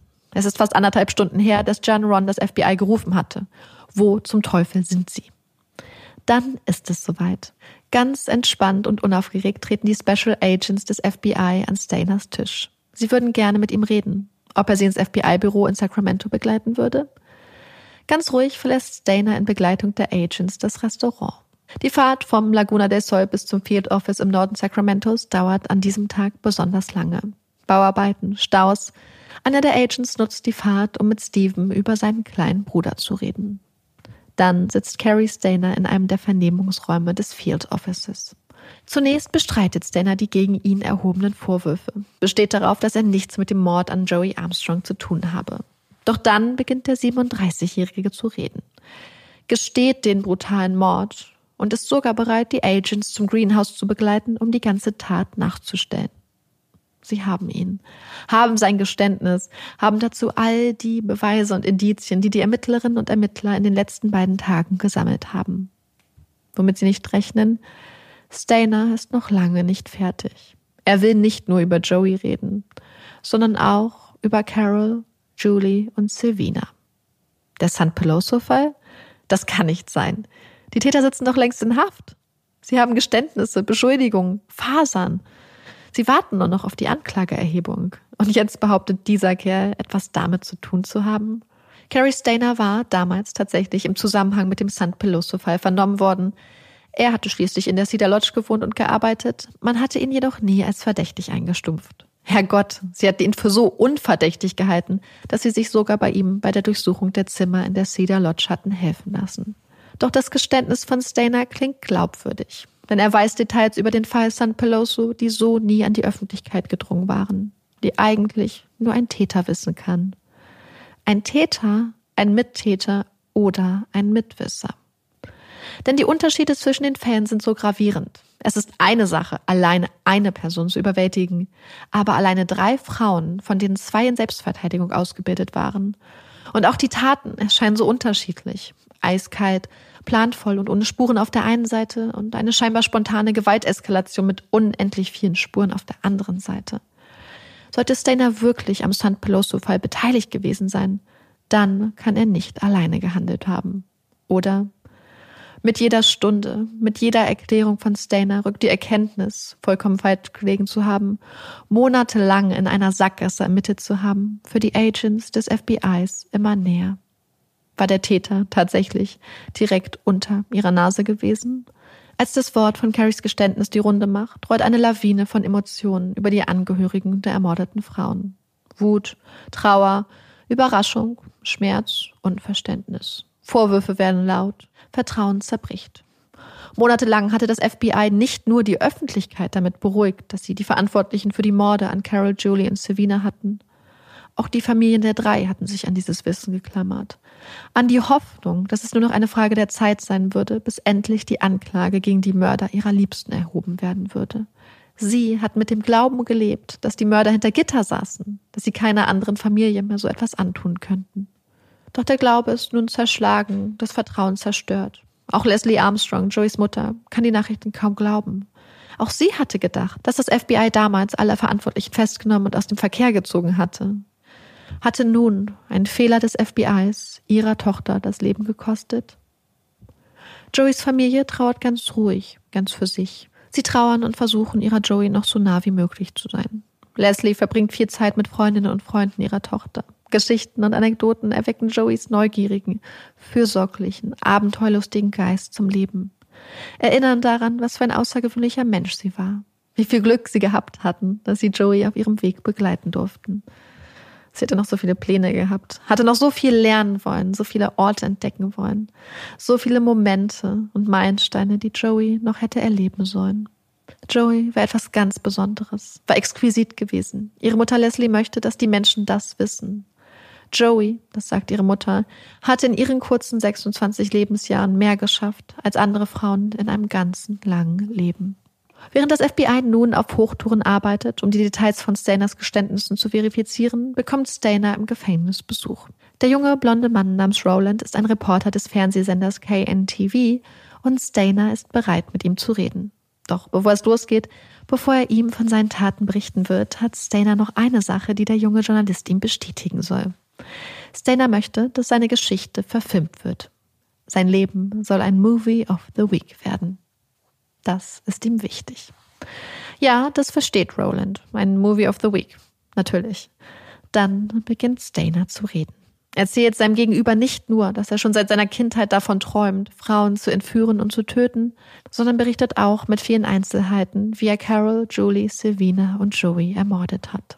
Zum ersten Mal bekommt die Öffentlichkeit eine Ahnung davon, was im Fall St. Peloso wirklich passiert war. Wobei Stainer in diesem Interview, wie sich herausstellen wird, nicht alles gestehen wird. Stainer berichtet, wie er am späten Abend des 15. Februar in der Cedar Lodge an die Tür von Carol, Julie und Savina geklopft und behauptet hatte, dass er etwas im Bad des Hotelzimmers reparieren müsste. Carol hatte ihn hineingelassen und in dem Moment, als sie die Tür hinter ihm zumachte, habe Stainer eine Waffe gezogen und so getan, als ob er ihr Geld wolle. Ein Raubüberfall. Wenn sie und die Mädchen seinen Anweisungen genau Folge leisten, dann würde er ihnen nichts tun. Sie hatten ihm geglaubt. Er berichtet, wie er Carol und die Mädchen gefesselt, geknebelt und dann voneinander getrennt hatte. Die Mädchen hätte er in das Badezimmer gesperrt. Zunächst habe er Carol im Schlafzimmer mit einem Seil stranguliert und ihre Leiche dann im Kofferraum des roten Mietwagens verstaut. Danach habe er Silvina im Badezimmer stranguliert und ihre Leiche zu Carol in den Kofferraum gelegt. Dann habe er Julie in eine Decke gehüllt und sei mit ihr im Auto durch die Nacht gefahren, ehe er ihr am San Pedro Reservoir am Giftefeu die Kehle durchgeschnitten habe. Was Carrie Stainer in dieser Version der Geschichte allerdings verschweigt bzw. sogar explizit abstreitet, dass er beide Mädchen vor ihrem Tod sexuell missbraucht hatte, dass Julie über Stunden massive sexualisierte Gewalt erlitten hatte. Die Nachrichten von der Festnahme, dem Geständnis und dem Interview von Stainer verbreiten sich wie ein Lauffeuer im Lande. Der Name Stainer ist mal wieder in aller Munde. Für Carrie Stainer scheint es ein Triumph, ein Traum zu sein. Für seine Familie ist es der absolute Albtraum. Carrie Stainer wird im August 1961 in Merced, Kalifornien, gut anderthalb Stunden südwestlich von El Portal, als erstes Kind von Delbert und Kay Stainer geboren. In den folgenden Jahren bekommen die Stainers noch vier weitere Kinder, drei Mädchen und einen Sohn namens Stephen und tauschen das viel zu kleine Einfamilienhaus in Merced gegen den Traum vom Landleben. Die nächsten Jahre verbringen die Stainers auf einer Farm, umgeben von unzähligen Tieren und blühenden Mandelbäumen. Das Leben der Mormonenfamilie erscheint nach außen hin als äußerst idyllisch. Die Stainers sind ein enger, eingeschworener Haufen, doch unter der scheinbar perfekten Oberfläche brodeln Probleme. Carrie beginnt schon im Kleinkindalter damit, sich die Haare auf dem Kopf auszureißen. Über die Jahre versuchen seine Mutter Kay und sein Vater Delbert so einiges, um ihren Sohn diese scheinbare Angewohnheit abzugewöhnen, doch ohne Erfolg. Denn sie weigern sich, ihrem Sohn therapeutische Hilfe zu holen. Die Stainers glauben nicht an Psychologen oder Psychiater, sie glauben an Gott, an eine starke Familie. Und so rupft Carrie sich jahrelang die Haare aus, bekommt keine Hilfe für seine massiven psychischen Probleme. Am 2. Dezember 1972, als Carrie gerade elf Jahre alt ist, ändert sich das Leben der Familie Stainer schlagartig. Ein paar Jahre zuvor war die Familie aus gesundheitlichen und wirtschaftlichen Gründen von der Mandelfarm zurück nach Merced in die Stadt gezogen. Und hier verschwindet Stephen Stainer am helllichten Tage. Carries kleiner Bruder ist weg. Der kleine blonde Bruder, der Liebling ihres Vaters, ist verschwunden. Und obwohl Steven auf einmal weg ist, obwohl da auf einmal eine Person weniger im Haus ist, ist da nicht mehr Platz für den elfjährigen Carrie. Ganz im Gegenteil. Stevens Verschwinden ist so groß, das Loch, das in die Familie gerissen wurde, so tief, dass bald gar kein Platz mehr für Carrie ist. Denn Stevens Verschwinden ändert alles, raubt seinen Eltern und seinen Geschwistern den Schlaf, die Leichtigkeit, jede Lebensfreude. Sie sitzt im Herzen, auf den Schultern und im Kopf. Steven ist weg und doch überall.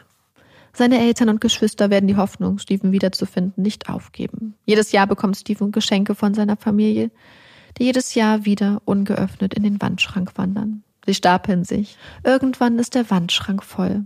Kein Platz mehr. Carrie wächst im Schatten seines verschwundenen kleinen Bruders auf. In der Schule ist Carrie der Ruhige, sportlich, stets mit Cappy, ein gut aussehender junger Mann mit ruhigem Temperament und künstlerischer Ader. Carrie zeichnet viel, arbeitet als Cartoonist für die Schülerzeitung und wird im Jahrbuch von seinen Mitschülerinnen und Mitschülern zum kreativsten des Jahrgangs gekrönt.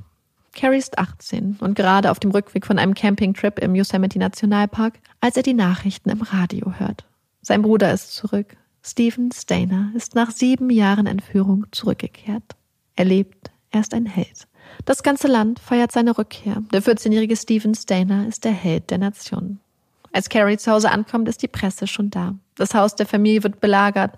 Blitzlichtgewitter. Alle wollen ein Stück von Stephen Stainer. Es ist eine fast unglaubliche Geschichte, die die ganze Nation zu bewegen scheint. Sieben Jahre lang hatte Stephen bei seinem Entführer Parnell gelebt. Parnell hatte Stephen einen neuen Namen gegeben, ihn als seinen Sohn ausgegeben und ihn über die Jahre schwer sexuell missbraucht.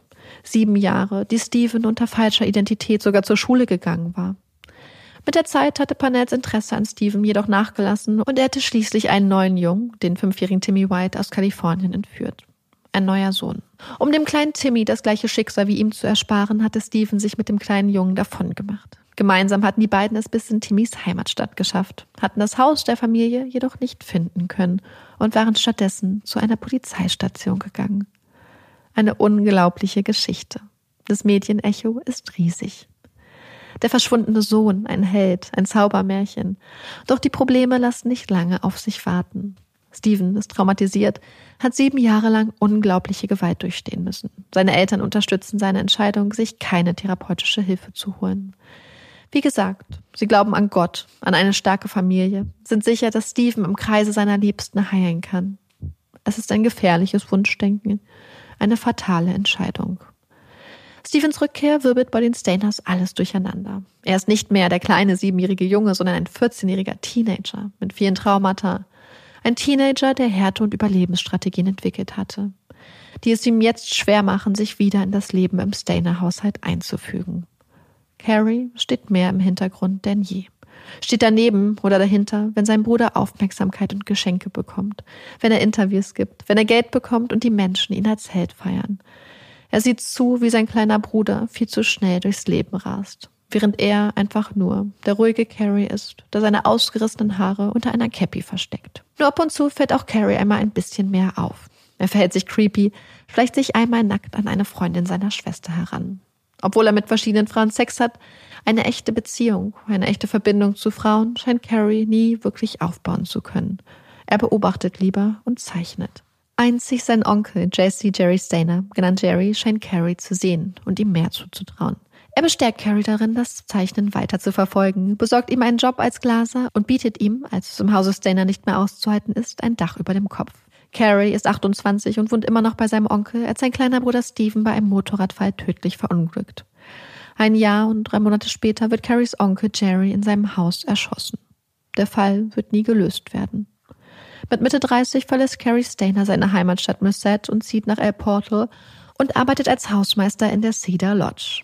Ein ruhiger Typ, der gerne draußen in der Natur ist. Ganz unauffällig.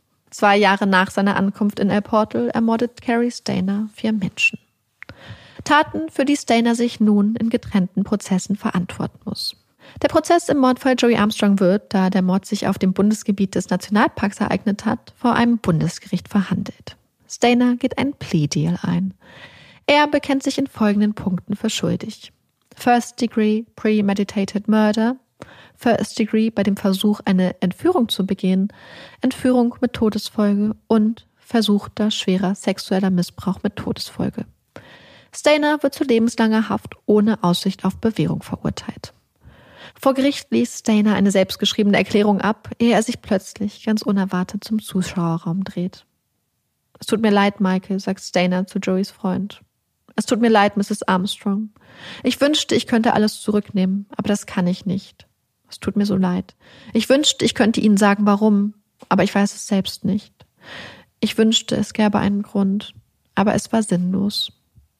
Es sind Worte der Reue, Worte der Entschuldigung, Worte, die Joeys Mutter Leslie schätzt und die sie für ehrlich hält.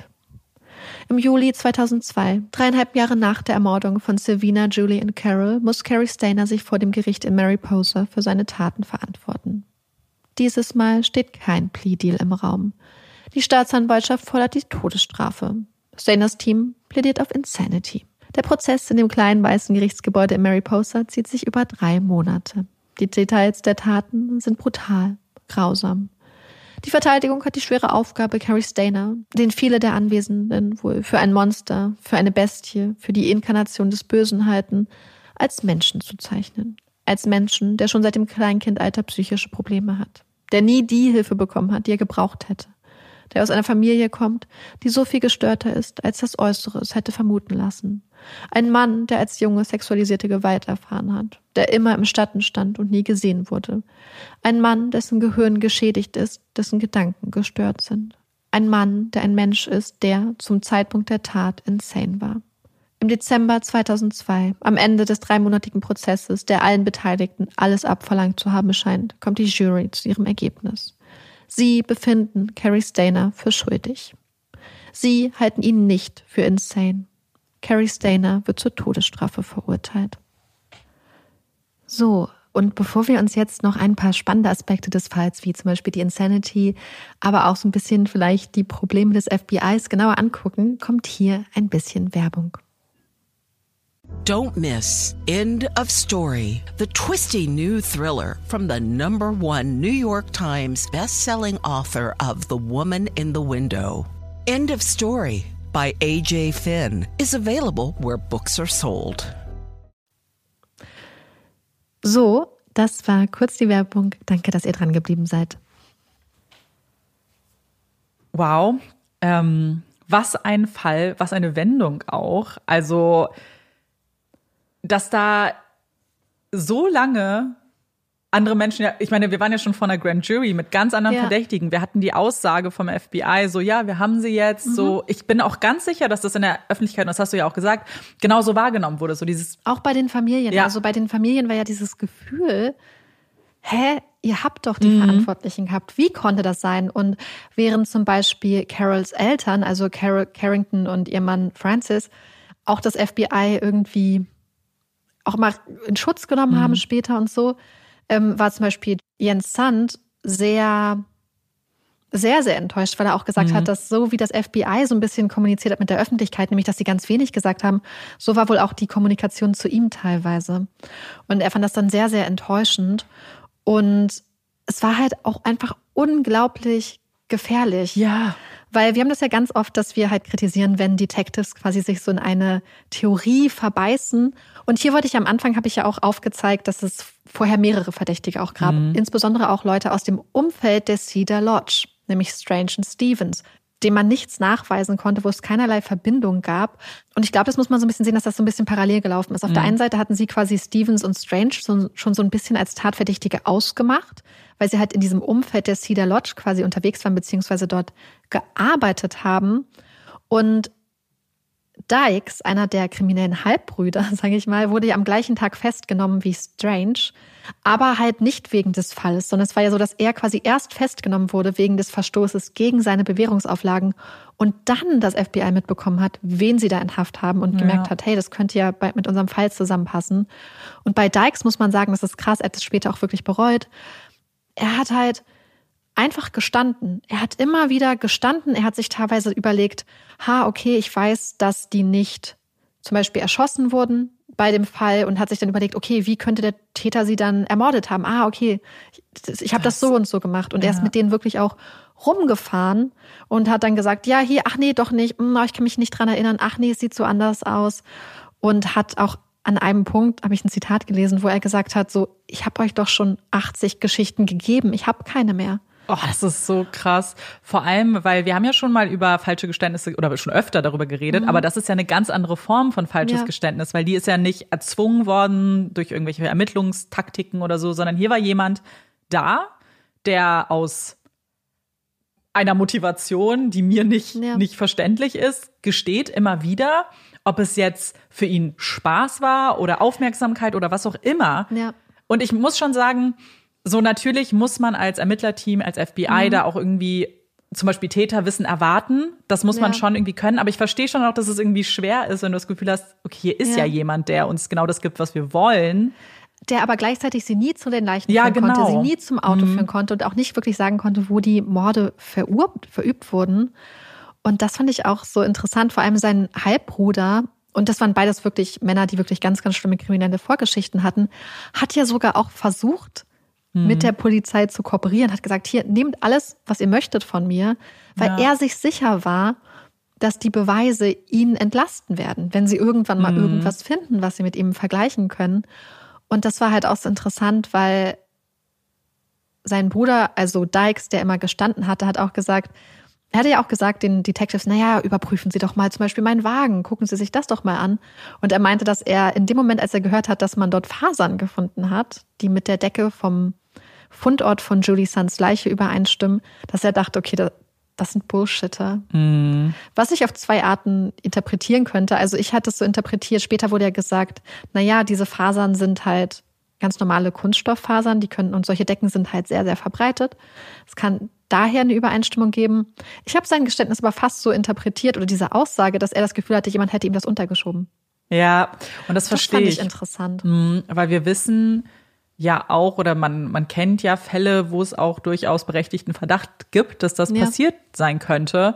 Und ich, ich, muss mir auch vorstellen, also so, ich habe sehr wenig Mitleid mit ihm, weil er sich selbst ja auch irgendwie in diese Situation ja. gebracht hat. Aber dass du denkst die ganze Zeit, naja, ich weiß ja eigentlich nichts und ich war es nicht. Und dann sagt man so, ja, wir haben jetzt doch was gefunden. So offensichtlich. Mhm bringt dich das zum Stutzen? Ja, er hatte nämlich immer gesagt, dass er dachte, dass sobald irgendwie mal so ein Tatort und so gefunden wird, dass sie schon rausfinden werden, dass er nicht der Täter ist. Und das hat natürlich dann dazu geführt und das halt gemixt halt mit dieser super. Mm. Ich glaube einfach, dass diese Clique von, ich sag mal, drogenkonsumierenden ja. Kriminellen aus Modesto einfach total gut in dieses Täterbild was sie wahrscheinlich hatten, gepasst ja. hat. Ich kann mir vorstellen, dass zum Beispiel die Profiler gesagt haben, hey, das ist die Gruppe von Menschen, die ihr sucht, zum Beispiel vorbestraft, die und Art von Delikten etc., diese Art von Verbindung, äh, mehrere Täter, dass diese ja. beiden Halbbrüder da total gut reingepasst haben. Wenn du dann jemanden hast, der gesteht, dann gab es noch eine angebliche Verbindung, wo halt ein Fall, so ein großer Fall von Kreditkarten- und Scheckbetrug aufgedeckt wurde, wo die Ermittler wohl auch die Kreditkarten und ID-Details von Carol Carrington gefunden haben. Mm. Nee, falsch, von Carol Sand gefunden haben. Ach so, von. Ja. Und die Frau, also die Betrügerin, die sie da mh, mm, festgenommen haben, hat wohl Dykes und Larwick beschuldigt. Ah. Oder eine Verbindung dazu aufgebaut. Dann gab es noch so ganz abstruse Situationen.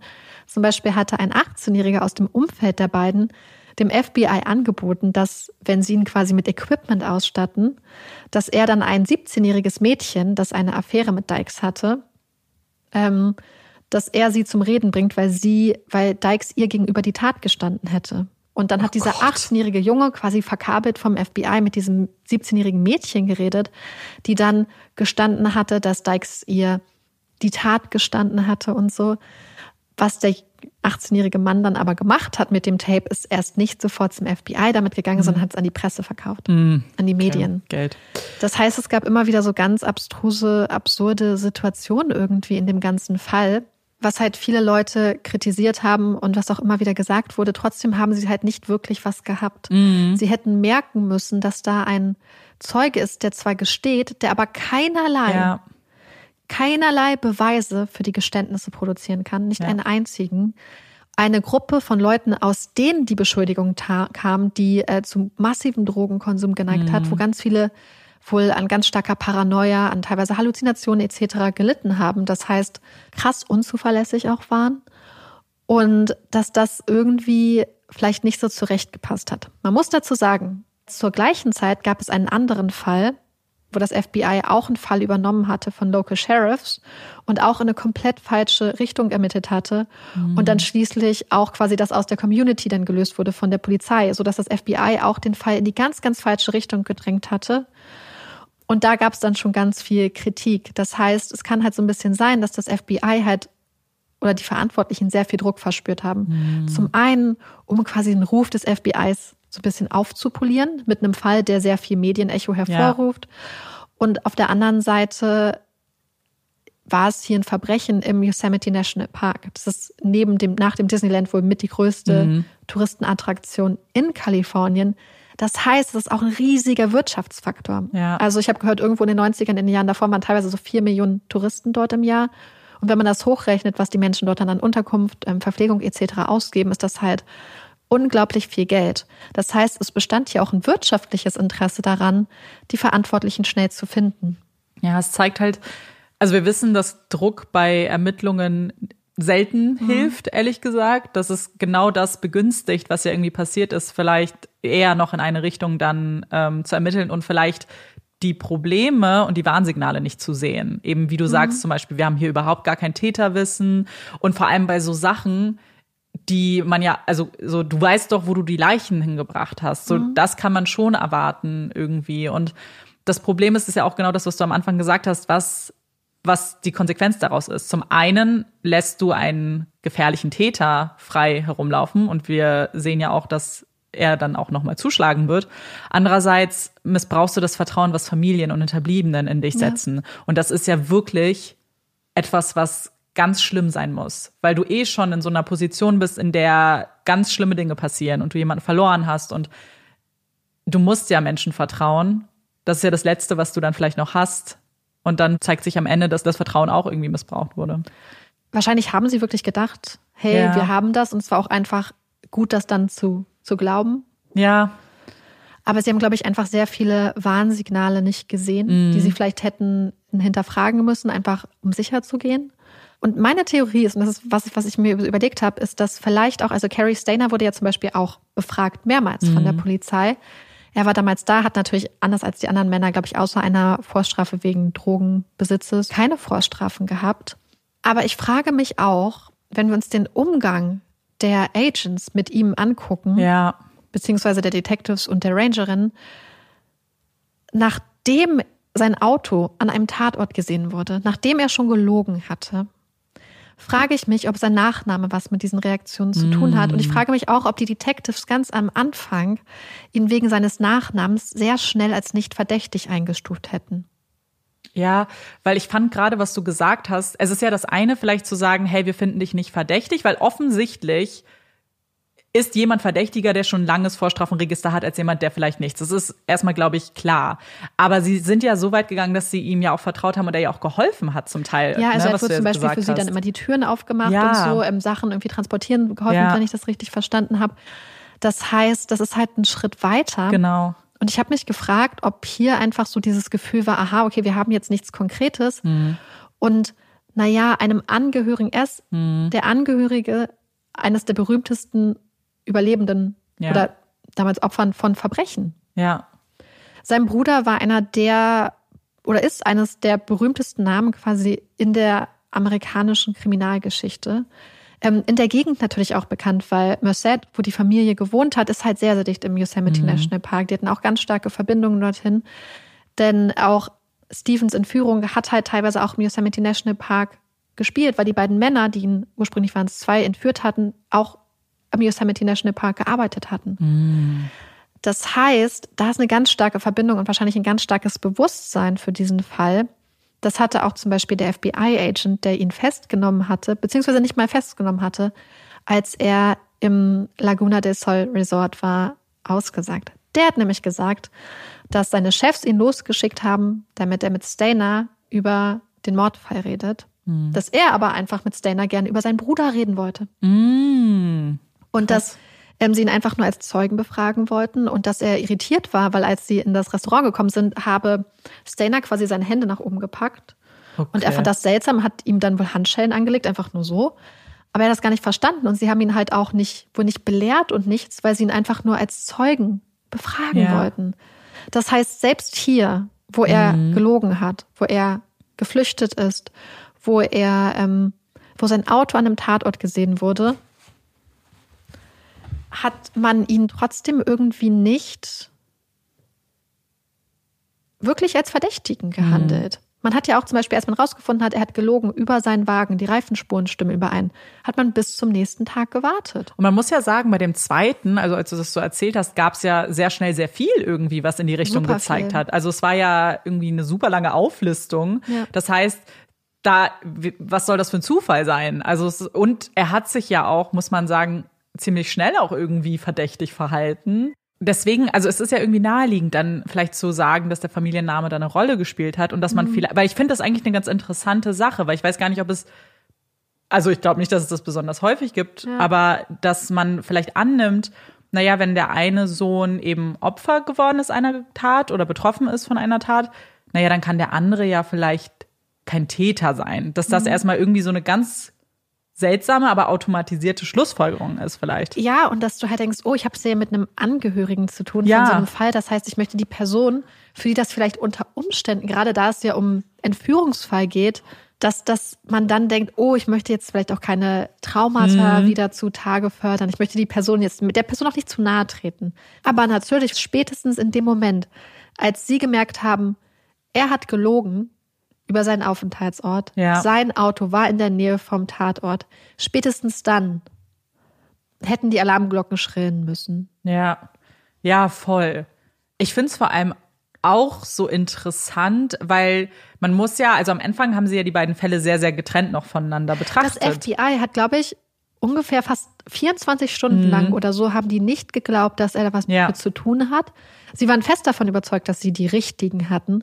Und sie haben dann auch am Anfang gedacht, ja, aber dann war er erst nicht alleine. Oder zum Beispiel gab es die Theorie, dass er den erst, die erste Tat mit einer anderen Person zusammen begangen hätte und die zweite Tat alleine. ja, Ich habe mich gefragt, ob es sein könnte, dass Carrie Stainer die zweite Tat begangen hat, weil er gemerkt hat, dass die falschen Leute im Gefängnis sitzen. Weil die erste Tat hat er ja unglaublich klug ausgeführt. Ja. Also hat er später zum Beispiel der Polizei gegenüber gesagt, dass er ähm, es sogar so angeblich hat aussehen lassen im Zimmer, dass es extra so aussah, als wären sie ausgecheckt, dass er zum Beispiel wohl auch ein Handtuch nass gemacht hat, dass er die Dusche benutzt hat und so oder nass gemacht hat, damit es so aussieht, als hätten die Frauen sich fertig gemacht.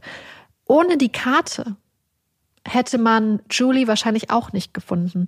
Den Brief, den er geschrieben hat, dafür hat er extra seine Handschrift verstellt und hat eine andere Person angeblich dazu man weiß nicht, wen dazu bewegt, den Brief abzudecken, sodass man ihm DNA-technisch nicht auf die Spur kommt. Und dann stellt sich ja schon die Frage, wenn jemand so gut auch daran ist und so geordnet ist, so geordnet, dass viele Leute auch gefragt haben oder hinterfragt haben, ob das überhaupt seine erste Tat ist oder ob er nicht vielleicht schon mehrere Taten begangen hat, dass so eine Person dann auf einmal im Fall von Joey Armstrong so krass eskaliert ja, zu einem Moment, wo es kurz vor dem Zeitpunkt sein könnte, dass andere Leute für seine Tat auf die Anklagebank kommen, dass er ihren Körper in der Nähe lässt, dass er ihren Kopf in der Nähe lässt, dass er überall Fingerabdrücke hinterlässt, dass er überall Haare, seine Sonnenbrille, also er hat ganz viele Sachen da hinterlassen. Und er ist ja auch ganz in der Nähe des Tatortes gewesen, Ja, um sich genau. zum Sonnen.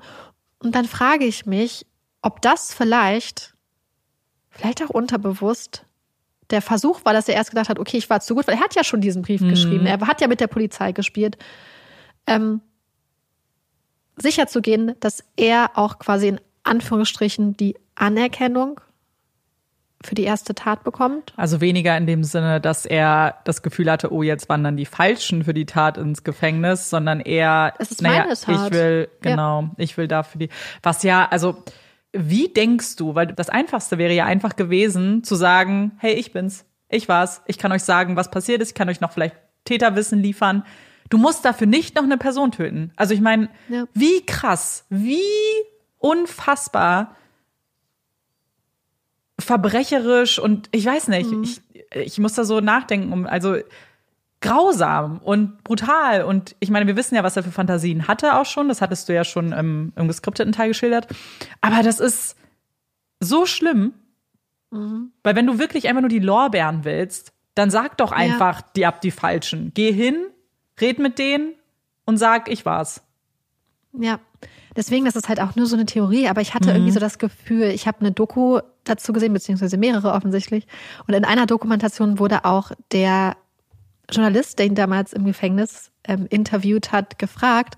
Und der hatte quasi so den einen, diese Vorstellung, dass Stainer halt nach Aufmerksamkeit gestrebt hat, was natürlich allein durch, und dieser Eindruck ist natürlich allein dadurch entstanden, dass Stainer ja unbedingt wollte, dass seine Geschichte verfilmt wird. Ja, dass er gesagt hat, stimmt. hey, Produzenten, Filmemacher, verfilmt meine Geschichte oder schreibt ein Buch über mich und dass er das unbedingt haben wollte.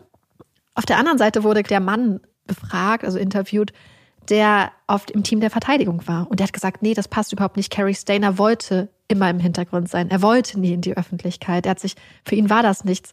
Aber ich habe hier das Gefühl, dass die Einschätzung des Journalisten ja. eher zutrifft, wenn man sich zum Beispiel den Brief anguckt, mhm. wenn man sich die zweite Tat anguckt, wenn man sich diese ganzen, dieses ganze Streben zum Beispiel danach, dass er einen Film haben möchte, etc. Das war ja auch das Erste, was er gesagt hat, glaube ich. Ja, ja, das war du, ne? so ein bisschen seine Voraussetzung dafür, ja, dass er das, das Interview halt macht. Und man muss natürlich gucken, und der Mann, der für die Verteidigung da ausgesagt hat und gesagt hat, nee, das war ein Mensch, der ganz ruhig ist, der nie, niemals in Scheinwerferlicht wollte, dass dieser Mensch ja auch eine Glaubwürdigkeit hat. Mhm. Er muss das sagen. Und ich finde, es ist ganz wichtig, auch in solchen Prozessen die Menschlichkeit von Tätern und Täterinnen zu zeigen. Und wenn das dein Job ist, vielleicht kannst du davon dann auch nicht ganz loslassen, auch wenn du ja. gerade fürs Fernsehen ähm, befragt wirst, weil du ja sonst auch deine Glaubwürdigkeit für alle kommenden Prozesse, falls ja. du das noch als Beruf hast, ich weiß es nicht, in Frage stellst. Ja, total. Aber ich hatte das Gefühl, dass es ihm wirklich auch hier um Aufmerksamkeit ging. Dass Aufmerksamkeit oder das Streben nach Aufmerksamkeit das alleinige Motiv ist, halte ich für unwahrscheinlich. Mhm. Ich denke, dass halt, wie gesagt, wir wissen, dass er seit der Kindheit mhm. angeblich mhm. so massive Fantasien hat. Wir wissen, dass er ganz, ganz viele psychische Probleme hat. Also da gab es ganz viel. Der Punkt, worum es sich ja dann gedreht hat, war die Frage der Insanity. Das wurde wohl auch unter anderem vorgebracht, um halt die Todesstrafe oder eine Möglichkeit zu haben, vielleicht die Todesstrafe zu umgehen was am Ende ja nicht funktioniert hat. Und in Kalifornien gilt für die Insanity, das wissen wir, die sogenannte M-Naten Rule. Das heißt, eine Person ist insane, wenn der oder die Täterin quasi zum Tatzeitpunkt nicht die kriminelle Natur der Handlung erkennen konnte oder wenn der oder die Täterin zum Tatzeitpunkt richtig und falsch, also moralisches richtig und falsch nicht voneinander unterscheiden konnte. Und ich glaube, hier haben sie nie eine Chance gehabt. Mhm. Ich glaube, sie hatten die Chance, vielleicht aufzuzeigen, dass hier ein Mann ist, der eine ganz krasse Geschichte hat, ja. der ganz viel auch Traumata durchlebt hat, der ganz viele psychische Probleme hat, der Hilfe hätte bekommen müssen und nie Hilfe bekommen hat. Aber gerade weil er so planvoll vorgegangen ist, mhm weil er sich so viel Mühe gegeben hat, seine Spuren zu verwischen, weil er ja auch, glaube ich, so viel bewusst gelogen hat, etc. Wie du schon sagst, es ist, glaube ich, super schwierig, da für überhaupt eine Argumentationsgrundlage zu finden. Aber ich gerade bei dem Fall gegen die drei noch ja. weniger, weil das sind, da müssen wir ja schon von Straftaten unterschiedliche mhm. Delikte sprechen. Das heißt, er ja. müsste ja sowohl bei der sexualisierten Gewalt nicht mhm. verstanden haben, was richtig und falsch ist, als dann auch beim Mord, als dann auch beim Verbre ja. Verbrennen von allem, also der Leichenschändung, mhm. das alles. Also da müsste man das ja auf mehrere Delikte auch irgendwie ausweiten können. Und das ist und er war so planvoll vorgegangen, mhm. dieses er hat so getan, als ob es ein Raubüberfall ist. Er hat die Frauen voneinander getrennt. So, er ja. ist super präzise vorgegangen. Man hat nach den Taten dann auch, beziehungsweise seiner Festnahme dann auch geguckt, andere Fälle rausgesucht und geguckt, ob man das irgendwie noch mit ihm in Verbindung bringen können, was wir ja auch Neues in dem Fall von Cara Robinson mhm, hatten, ja. dass das ja auch immer eine Möglichkeit ist, hat bis jetzt aber keine Verbindung herstellen mhm. können zu anderen vermissten Fällen. Wie gesagt, vielleicht hatte er sich das auch alles angeeignet. Vielleicht hatte er sich das alles über Jahrzehnte zurecht fantasiert. Ja.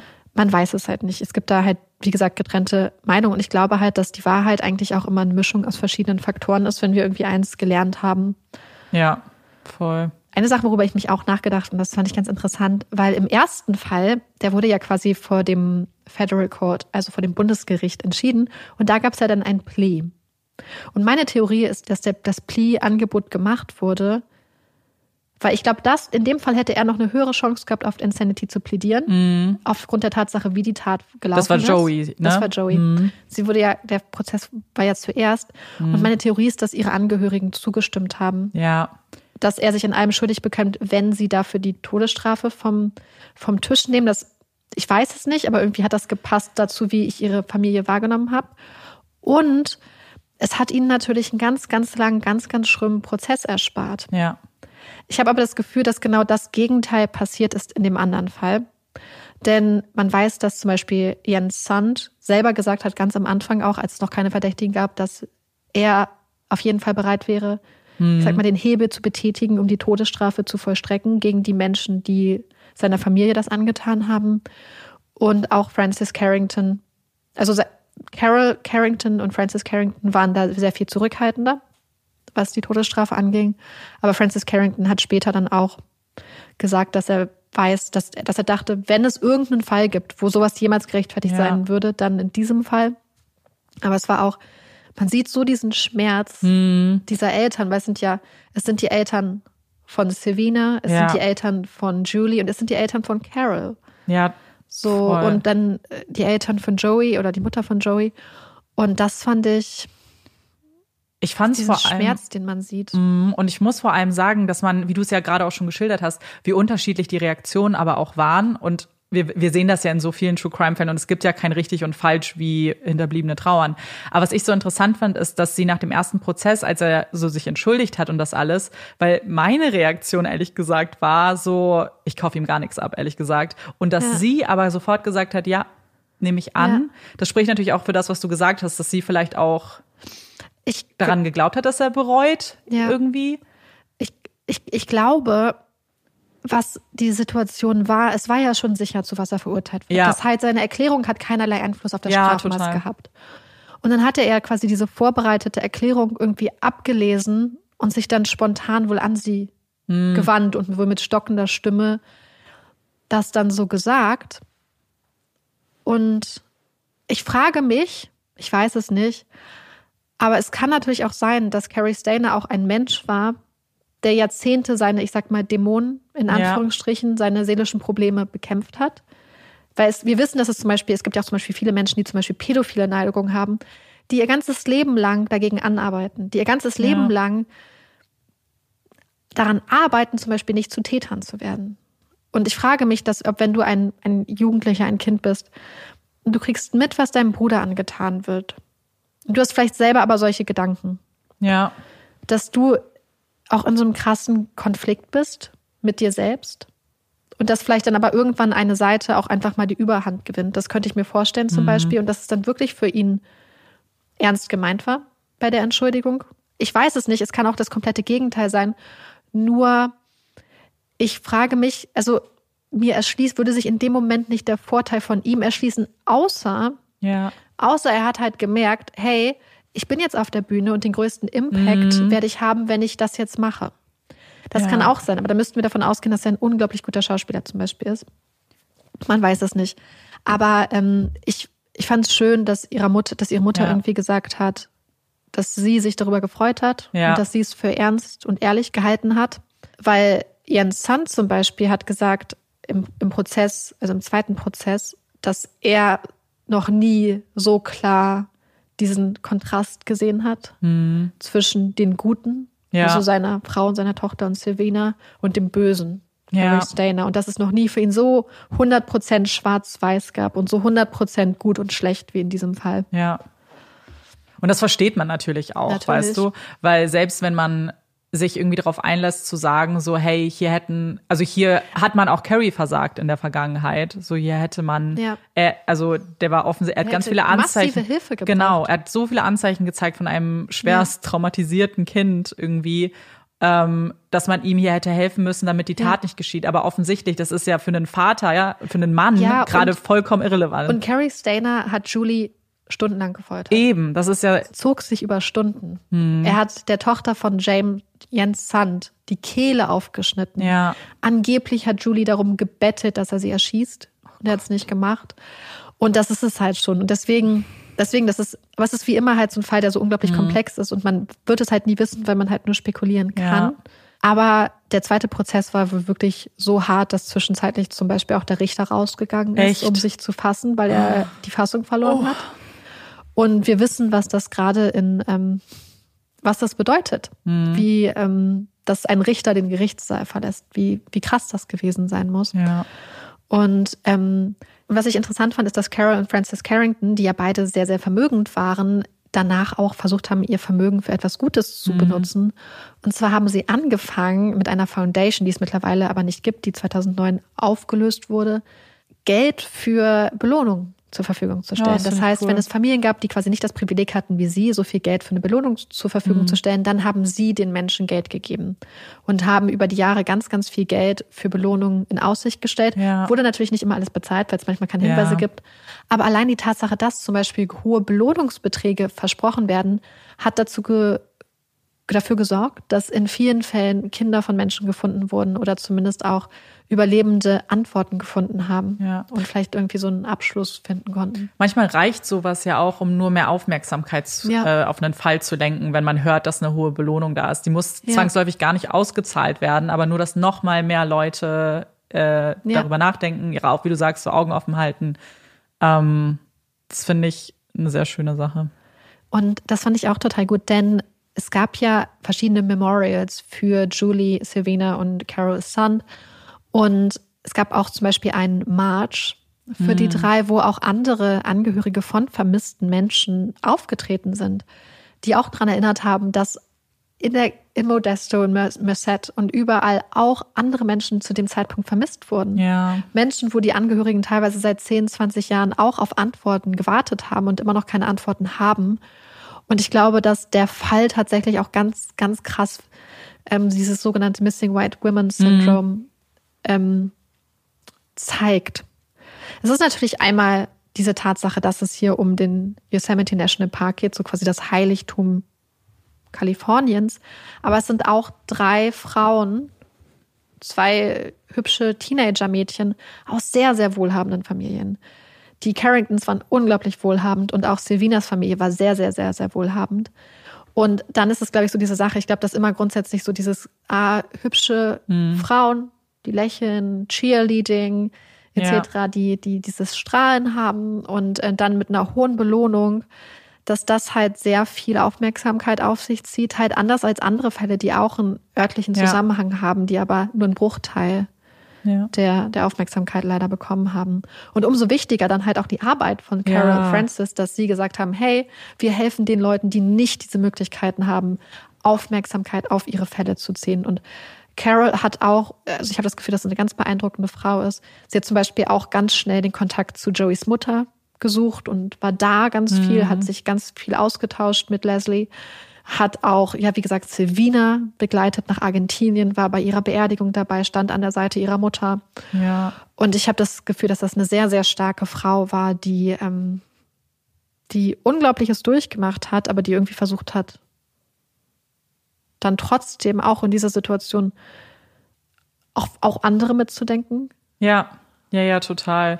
Und das ist ja auch irgendwie etwas, was wir auch immer wieder sehen und was, glaube ich, Leuten auch oft durch so eine Zeit auch helfen kann, weil man das Gefühl hat, man tut A was Gutes, aber kann vielleicht auch Kontrolle zurückholen irgendwie Ja. und eine Macht, die man, Macht in Anführungszeichen, aber so die Handlung über etwas, was du nicht hättest, was, was einfach Ja. für deinen Fall jetzt schon verloren ist, aber vielleicht bei anderen noch dann den Unterschied machen kann. Ja. Und ich glaube, wir müssen, wir haben schon oft irgendwie darüber gesprochen, aber so der Vollständigkeit halber, so, wenn wir darüber sprechen, so dass solche Fälle viel Aufmerksamkeit bekommen, geht es natürlich nicht darum, dass wir das den Personen nicht gönnen oder so, aber wir wollen nur die gleiche Aufmerksamkeit für Ja. alle. Das wäre der Wunsch. Ja, also es wäre halt wichtig, dass halt Fälle unabhängig Genau. von Hautfarbe, unabhängig Ja. von Vermögen, von Familien, Genau. unabhängig von Geschlecht ähm, oder Gender Identity die gleiche Aufmerksamkeit Ja. kriegen. Ja, voll. Und dass die auch ein Gesicht bekommen irgendwie, weil ich finde, das Ja. ist so bei dem Fall halt so krass gemacht und ich finde das auch super gut, weil man hat so irgendwie das Gefühl gehabt, so man kannte sie irgendwie Mhm. auch und wusste so um ihre kleinen Hobbys und was sie gern gemocht haben und was ihre Wünsche waren und wenn man so etwas sagt, dann macht es die Person irgendwie lebhafter und mehr als einfach nur Opfer von Person XY. Mhm. Ja. Und was es auch bei mir gemacht hat, und ich bin sicher, da geht es euch nicht anders, bei dem Fall, aber auch bei vielen anderen, ist so, man war wirklich traurig irgendwie am Ende. Man kannte keine dieser jungen Frauen, aber man war einfach traurig, dass sie ihrem Leben nachgegangen sind, Spaß hatten, irgendwie unterwegs waren, sich Träume erfüllt haben. und dass dann ein Mann entschieden hat, nee, ich, ich töte sie nicht nur, sondern ich bereite ihnen die schlimmsten Stunden ihres Lebens. Ja. Und dass so tolle Menschen dann Mhm. nicht mehr am Leben sind, deswegen. Ja. Auch so zu Carol und Julie und so, es gibt so, so schöne Geschichten eigentlich auch Mhm. über die. Zum Beispiel hat Carol sich ganz stark eingesetzt für zum Beispiel misshandelte Kinder. Mhm. Und war da ganz toll engagiert, obwohl sie ja selber viel gearbeitet hat, äh, vier Kinder hatte und so. Das heißt, sie hat sich ihr ganzes Leben immer dafür eingesetzt und sie war halt wirklich so, ich würde mal sagen, so ein Wildfang als junge Frau. Also sie wollte ja unbedingt ihren Eltern Konkurrenz machen, ist Ja. quasi in das Maklergeschäft eingestiegen oder in den Immobilienmarkt mit dem Ziel, zur härtesten Ja. Konkurrenz ihrer Eltern zu werden. Und ähm, war dann auch erfolgreich, hatte zum Beispiel gesagt, sie möchte niemals Kinder kriegen. Hm. Und als Julie dann geboren wurde, hat sie wohl so eine Liebe entwickelt und, und sie und Jens sind so aufgegangen im Elternsein, dass sie dann ähm, noch drei Kinder adoptiert haben. Ja. Also total, total schön, dass sie da irgendwie ähm, dann so so viel Liebe, glaube ich, noch, noch Ja. mehr Liebe ent- entdeckt haben. Das fand ich total schön. Und Gerade durch, durch Adoption auch. Ich finde gerade, wir wissen in den USA ist Foster Care System auch wirklich Ja. sehr, also sind zu viele Kinder im Foster Care System. Das ist ja dann auch noch mal was, was ich auch total schön finde, weil ich glaube, manchmal wird das auch vergessen, so als Ja. Mhm. Option und dass sie die Liebe hatte und dachte, ich gebe das an Kinder, die vielleicht das sonst nie gespürt hätten. Ja, sie holen sich halt so viel Liebe auch ins Haus. Genau. Das ist, glaube ich, das Schöne. Und äh, Julie hat zum Beispiel, ihr Papa hat später so ein Scrapbook entdeckt, was sie hatte. Also wie so, so ein Buch, wo man einfach alles Mögliche Ja. reinklebt. Und hat dann auch zum Beispiel entdeckt, und das wusste er gar nicht, dass seine Tochter sich zum Beispiel auch gegen Gewalt eingesetzt hat. Ja. Weil es wohl einen Fall gab ähm, in Eureka, ähm, wo, ich weiß nicht mehr, was gemacht wurde, wo auch eine junge Frau Opfer eines Verbrechens wurde. Das heißt, sie hat sich dann auch dafür eingesetzt, ist quasi total nach ihrer Mutter gekommen und hat da ähm, sich engagiert. Und ähm, ja, und auch Joey und Silvina, die hatten so viele Pläne ja. und hatten, ich glaube, die hatten die Welt einfach total krass verändern können oder haben die Welt auch schon so verändert, wie, wie sie es gemacht haben. Und ich glaube, es ist einfach total wichtig, daran dann zu erinnern Ja. Und sich das dann als Vorbild nehmen. Weil, weil Joey wollte ja zum Beispiel ein Vorbild sein. Sie hat gedacht, okay, ich bin nicht immer mutig, ich bin nicht immer stark, ich bin nicht immer unabhängig, aber ich möchte stark, mutig und unabhängig sein, damit ich diesen Mädchen ein Vorbild sein kann. Ja. Und ich glaube ganz ehrlich, dass man sich da, oder dass sich alle daran ein Vorbild nehmen können. So Voll. dieses, ach, ich gehe mal aus meiner Comfortzone raus. Ich traue mich ein bisschen, ein bisschen mehr, ein bisschen hier noch was zu machen. Ähm, ich glaube, das ist irgendwie voll die gute Erinnerung, weil das ist dann auch das, was ihre Mutter gesagt hat, dass, Ja. Dass Joey in diesen 26 Jahren so viel gelebt hat, wie andere in einem ganzen Jahr Leben von vielleicht 80 Jahren oder 90 Ja. Jahren nicht können. Weil das ist auch so ein großer Teil von True Crime, so dass man so offensichtlich lernt man was über Verbrechen und Hintergründe und Täter und Täterinnen, aber man lernt auch Menschen kennen und ihre Geschichten und ihre von die einen selber total motivieren können, ohne sie gekannt zu haben, so wie du gerade Ja. sagst, so jemand, der irgendwie so viel Ambition zum Beispiel hatte oder gewisse, auch, auch wie du gesagt hast, nicht immer mutig war und nicht immer alles, das, naja, das sind, die meisten Menschen haben so Ja. viele Schwächen und trotzdem, aber das zu überwinden und in Ja. seiner eigenen Art und Weise dafür irgendwie eine Lösung zu, also eine Möglichkeit zu finden, das umzusetzen, ist halt was, es sind halt so Lebensgeschichten einfach, über die Ja. man auch viel Das sagen lernt. Mhm. wir auch immer, wenn wir gefragt werden, was an True Crime Ja. fasziniert. Und ich glaube, es sind die Geschichten, warum werden Menschen zu Tätern und Ja. was für Menschen werden zu Tätern und was sind die Lebensgeschichten der Menschen. Aber es sind halt auch die Geschichten von Menschen wie Carol, Ja. wie Julie, Ja. wie Silvina, wie Joey. Die Geschichten ihrer Angehörigen, Mhm. die halt irgendwie einem einfach noch so viel von der Welt zeigen und Ja. ähm, ja, die man einfach auch nicht vergessen sollte. Gerade bei einem Fall, finde ich, der so viel Medienecho bekommen hat, Mhm. der so bekannt ist, dass man da die anderen Namen, die weniger berühmt sind, die mit dem Fall zusammenhängen, auch Ja. nicht vergisst. Ja. Danke, dass du uns den Fall mitgebracht hast. Und damit wir aber vielleicht ein kleines bisschen aufatmen können, kommt hier unsere Puppy Break. Meine Puppy Break ist inspiriert von einem Telefonanruf beziehungsweise einem Telefongespräch, das ich heute Morgen mit einer Freundin geführt habe. Also alle Credits gehen an Walla, liebe Grüße. Die meinte nämlich, also wir haben uns unterhalten und irgendwie meinte sie dann auf einmal, oh, zwei Papageien. Und ich hatte, also es kam aus dem Nichts. Und ich war so, hä, was meint sie? Wo, also wir haben über ein Buch geredet, in dem Buch. Und sie so, nee, nee, vor meinem Fenster sind zwei Papageien. Ich habe mir sofort Sorgen gemacht, war so, oh mein Gott, sind die ausgebüxt? Was ist mit denen? Und dann meinte sie so, nee, nee, hier gibt es Papageien. Und ich war so, okay. Und dann habe ich es gegoogelt und es stimmt. In bestimmten Großstädten in Deutschland sind Papageien heimisch. Und die Papageien, die jetzt gemeint sind, sind grüne und gelbe Papageien. Und man schätzt, dass es sogar 20.000 Exemplare in Deutschland gibt. Und vor allem in Großstädten, weil es in Großstädten wärmer ist. Äh, wo man sie auf jeden Fall schon beobachten konnte, ist in Düsseldorf, Stuttgart oder Heidelberg. Und ich habe davon noch gar nichts gehört und deswegen habe ich mich ein bisschen belesen und wollte natürlich wissen, wann sind die Papageien nach Deutschland gekommen. Und man vermutet, dass das in den 60er, 70er Jahren angefangen hat, weil da gab es einen riesengroßen Papageien-Hype und ganz viele haben Papageien als Haustiere gehalten. Und weil das nun mal Vögel sind und wenn du deinen Käfig auflässt und dein Fenster auflässt, ähm, passiert es ganz schnell, dass so ein Papagei dann wegfliegt und das ist passiert und die Papageien haben sich dann vermehrt und sind jetzt heimisch. Und denen geht es sehr gut in Deutschland. Papageien sind übrigens nicht invasive Vögel. Also sie nehmen kein, keine anderen Vogelart ihre Heimat in Anführungszeichen, außer dass sie auch ihre Nester in Bäumen bauen. Also das heißt, dass man eventuell eben unterschiedliche Vögel in unterschiedlichen Bäumen sehen könnte. Zum Glück haben wir ja noch ein paar Bäume, also alles in Ordnung. Und weil ich ja schon erzählt habe, wie Papageien sich dann vermehrt haben, wollte ich vielleicht noch ein, zwei kleine Informationen zu Papageien noch mit reinbringen. Und zwar sind Papageien monogame Tiere. Sie sagen, wenn sie einmal ihren Partner oder ihre Partnerin gefunden haben, dann bleiben sie auch zusammen. Und die Männchen helfen auch bei der Erziehung der Babyvögel. Aber was ganz interessant ist, wenn ein Weibchen verfrüht stirbt, dann sucht sich der Papageienmann ganz schnell eine neue Partnerin, weil die können überhaupt nicht alleine sein. Also die wollen unbedingt immer zusammen sein und dafür spannen sie manchmal anderen Papageien ihre Frauen aus, weil das ist denen dann nämlich egal. Hauptsache, sie sind nicht alleine. Und das wollte ich noch so ein bisschen mit reinstreuen. Zum Puppy-Fact, dass es halt Papageien in Deutschland gibt. Ich bin mir sicher, dass wir hier in der Nähe Papageien haben, denn wenn ich nachts mit Olaf hier an einem Park in der Nähe vorbeilaufe und man keine Autos und nichts hört, hört sich dieser Park an wie im Zoo. Hm. Ich meine, ich komme ja vom Dorf und dann, das heißt, man kennt ja quasi die Geräuschkulisse, die man auch in quasi diversen äh, natürlichen Umgebungen hat, was so die Vögel angeht. Und die Geräusche, die ich hier höre im Park, hören sich auf jeden Fall nicht einfach so an wie die normalen, äh, sag ich mal, heimischen Singvögel. Deswegen bin ich mir sicher, dass wir hier auch ein paar exotische ja.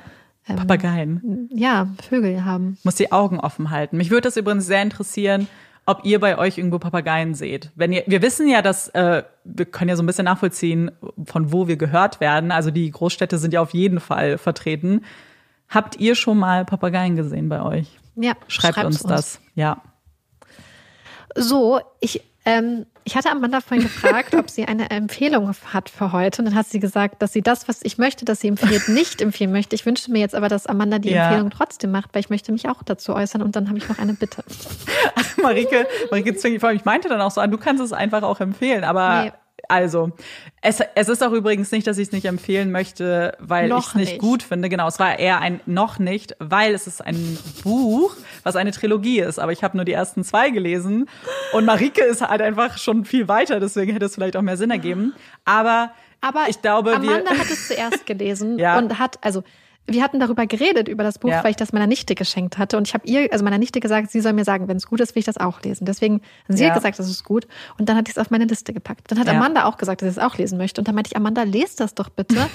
und dann sagst du mir auch noch, ob das gut ist. Dann hat Amanda angefangen. Dann habe ich auch angefangen. Und ich war so gecatcht und dann haben wir so quasi parallel geredet und haben die ganze Zeit immer geredet, aber es war immer so schwer, weil man manchmal ja nicht auf dem gleichen ja. Stand ist. Das heißt, wir mussten aufpassen, dass wir uns nicht, nicht spoilern. spoilern. Und hatte ich zum Beispiel den zweiten Teil fertig und da musste ich so dringend warten, ja. dass Amanda fertig ist. Ich liebe, dass dieses oh. Vorwort kam und wir noch nicht einmal erwähnt haben, um welches oh, Buch es geht. Deswegen sind alle jetzt oh mein Gott, wovon redet ihr? Wir haben richtig ja, viel Hype gerade kreiert. Wir waren so Hype. es geht um The Inheritance Game von Jennifer Lynn Barnes. Das ist der erste Teil. Äh, der zweite heißt Hawthorne Legacy und der dritte dann Final Gambit. Und es ist eine Buchtrilogie, beziehungsweise eben ähm, eine Geschichte, von der ich schon ganz viel gehört habe. Ich glaube, die haben schon super viele gelesen und ich aber noch nicht. Und dann war ich eines Tages brauchte ich irgendwas Leichtes und wollte nicht nachdenken ja. und habe dazu gegriffen, wusste, dass Marike und ich schon darüber geredet haben, ob wir die nicht mal lesen wollen. Und ich war einfach total überzeugt, weil es so einfach ist. Vielleicht ja. kurz um, worum geht's. Es geht um Avery, die mit ihrer Halbschwester zusammenlebt. Die beiden haben nicht viel Geld, Kein Geld. kein Geld. Ähm, und Geld spielt eine große Rolle in der Geschichte, denn eines Tages erfährt Avery, dass sie erbt. Und zwar nicht wenig, sondern ziemlich viel Geld. Da, das Problem ist, sie weiß nicht von wem. Sie kennt den Mann, der da gestorben ist und sie bedacht hat in seinem Testament gar nicht. Und es gibt auch eine Bedingung. Sie muss ein Jahr in dem Haus leben. Ähm, das, beziehungsweise Haus ist, glaube ich, untertrieben. Es ist eher so ein Menschen. Anwesen. Ähm, und teilt sich dieses Zuhause mit dieser Familie, die jetzt gar nicht mehr bedacht wurde, die auch Ja. verständlicherweise ähm, ziemlich irritiert sind von der Entscheidung. Und die Familie hat auch vier Enkelsöhne.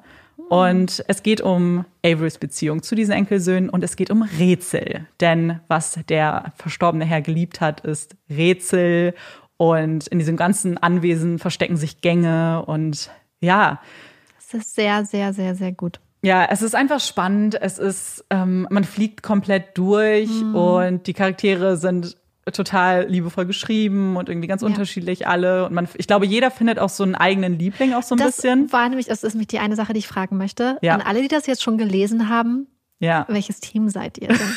Hashtag Team Grayson, Team Jameson, Team Nash, Ja. Team Sander. Oder vielleicht, ich, hab, ich glaube, ich bin mir sicher, dass Thea, also Thea, Ah. Thea auch einige, einige Echt? Fans hat.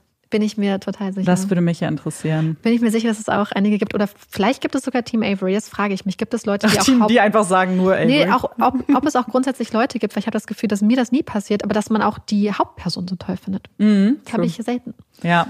Eigentlich immer die Nebencharaktere, aber deswegen äh, frage ich mich, oder Team Rebecca Max. Ich schwöre dir, es gibt Team Ah, Max. Team Max, ja. Team Max. Ja. Ähm, deswegen würde uns das richtig interessieren, weil wir da einige Stunden drüber äh, diskutiert haben Mhm. und sehr unterschiedliche Meinungen. Also nicht mal sehr unter, ja schon, also Äh, Doch, wir hatten, wir hatten ziemlich unterschiedliche ja, Meinungen. ähm, Die Sache ist, ähm, es verändert sich ja auch mit der Zeit, Ja, muss man ganz kurz sagen. Also wenn ihr uns schreibt, welches Team ihr seid, dann gern auch nach welchem Buch. Weil Ja. ich glaube, man könnte es halt auch unterschiedlich machen, je nachdem, wie weit man ist. safe. Und Weil, man kann ja. auch, äh, also ich habe zum Beispiel, ähm, ich hatte, ich habe so einen Main Favorite Mhm. Und dann noch in einer Frage zwischen zwei Charakteren hatte ich dann auch so einen Favorite. Mhm. Ja. Hat sich aber auch alles geändert. Deswegen haben wir sehr viel darüber diskutiert. Ja. Deswegen alle, die die Inheritance Games gelesen haben, bitte, bitte, bitte, bitte schreibt uns, welches Ja. Team ihr seid.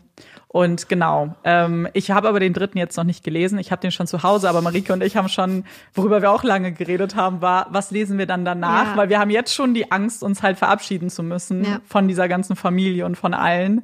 Und die, in dieses Loch zu fallen, was sicherlich viele kennen, dass man dann so so trauert auch ein bisschen, Ja. Charaktere betrauert, über die man nicht mehr lesen wird. Ähm, beziehungsweise wissen wir ja, dass noch ein Buch rauskommt über die Brüder Ja, im Sommer. im Sommer diesen Jahres. Und aber trotzdem, es ist nicht mehr, es ist natürlich nicht mehr die, die gleiche Storyline. Und Deswegen, das ist nämlich meine Bitte. Mhm. Wenn ihr eine gute Empfehlung habt, die so ähnlich ist, dann schreibt die mal, beziehungsweise schreibt mal am Mann von Jennifer Lynn Barnes, ob die anderen Bücher auch so gut sind. Mhm. Ähm, äh, kurze Erinnerung, äh, Truly Devious, was immer im Zusammenhang genannt wird, haben wir schon empfohlen. Ja. Und auch A Good Girl's Guide to Murder haben wir auch schon empfohlen. ja. Deswegen, ähm, Und One of Us is Lying haben wir theoretisch da, also ich habe es schon da, das erste Ja. Buch. Wenn ihr sagt, ja, das, dann können wir sofort starten. dann können wir sofort starten. Ey, ich, ich finde das so spannend, Ja. weil ich es mich wirklich, ich will es unbedingt wissen, weil diese Reihe hat so viel Spaß gemacht. Und ich habe noch, ich auch. hatte noch kurz Zeit, bevor Amanda gekommen ist. Stimmt. Und als Amanda dann da war, Gott sei Dank ist Amanda, ich glaube, zehn Minuten später oder so da gewesen. ja. Und dann war ich so, oh Gott, ich müsste noch so Ja. zehn Minuten lesen. Und dann war ich, habe ich erst gesagt, ich meine, Amanda, ich brauche noch zehn Minuten, ich brauche noch zehn Minuten. Amanda so, okay. Und dann dachte ich so, nee, komm, Marike, du bleibst stark, du, du, schaffst liest das. Heute Abend. Und jetzt bin ich original am Schluss und muss, glaube ich, nur noch vier, fünf Seiten, wenn überhaupt zehn Seiten lesen. Oh mein Gott. Und dann ist es vorbei. Das ist dann halt immer so traurig, deswegen warte ich noch ein- bisschen. Marika hat schon gesagt, ich darf nicht zu lange warten mit dem Ja. dritten. Ist ja auch richtig, ich will es ja auch dann lesen, weil ich will ja nicht die Hälfte wieder vergessen, was passiert ist. Ja. Aber gerade ganz kurz muss ich noch mir mehr Zeit lassen. Wobei ich bin ja auch nicht so eine, ich, also, wobei, ich habe die, also den schon sehr schnell. Ich wollte, also ich lese nicht sehr schnell, aber ich habe einfach zügig. auch, ja, ich glaube normal schnell ist es, weil ich finde, du liest immer sehr viel schneller, wie du schnell mir du mir immer erzählst, dass du schon fertig bist. Ich war so, Das ist einfach nur, wenn ich in den in den Modus geraten. wenn du reingezogen wirst. Nee, wirklich, wenn ich mich darauf konzentrieren kann Mhm. und die also ein bisschen, wobei bei diesen Büchern, ich habe gelesen, wenn ich Ja. gekocht habe, manchmal zwischendurch. Echt? Ja, Ah, ja, du weil ich ja gar keine Zeit hatte, weil ich ja den Fall machen Ja. musste. Das heißt, ich habe original, einmal habe ich extra eine Gesichtsmaske aufgetragen, nur damit ich einen Grund hatte, Kurz. im Badezimmer zu sitzen, ohne irgendwas zu machen und ein Buch zu lesen. Weil ich eigentlich keine Zeit hatte, weil ich am Fall hätte arbeiten müssen. Ja, das hat Marike ganz oft erzählt. So, ich würde jetzt viel lieber lesen. Ja. Das verstehe ich auch. Ja, Ja. ich habe den Fall äh, so ein bisschen.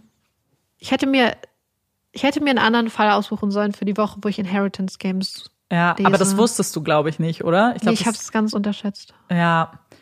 Deswegen, wir sind sehr gespannt. Ja. Ich, ob ihr es schon gelesen habt. Ich weiß, dass letztens jemand kommentiert hat, dass wir nicht noch mehr Bücher empfehlen sollen, weil schon so viel so auf ihrem Haufen liegen und so. Ich kenne das Gefühl so doll, weil jedes Mal, wenn ich, wenn mir Bücher empfohlen werden und ich das irgendwie mitkriege, dann kaufe ich die und habe jetzt auch so einen riesen Stapel an nicht gelesenen Büchern und denke mir so, ja, aber ist okay.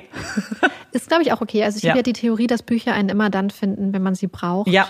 Und dass man manchmal hat man so ein Buch irgendwie so fünf Jahre im Regal Mhm. und denkt, uch.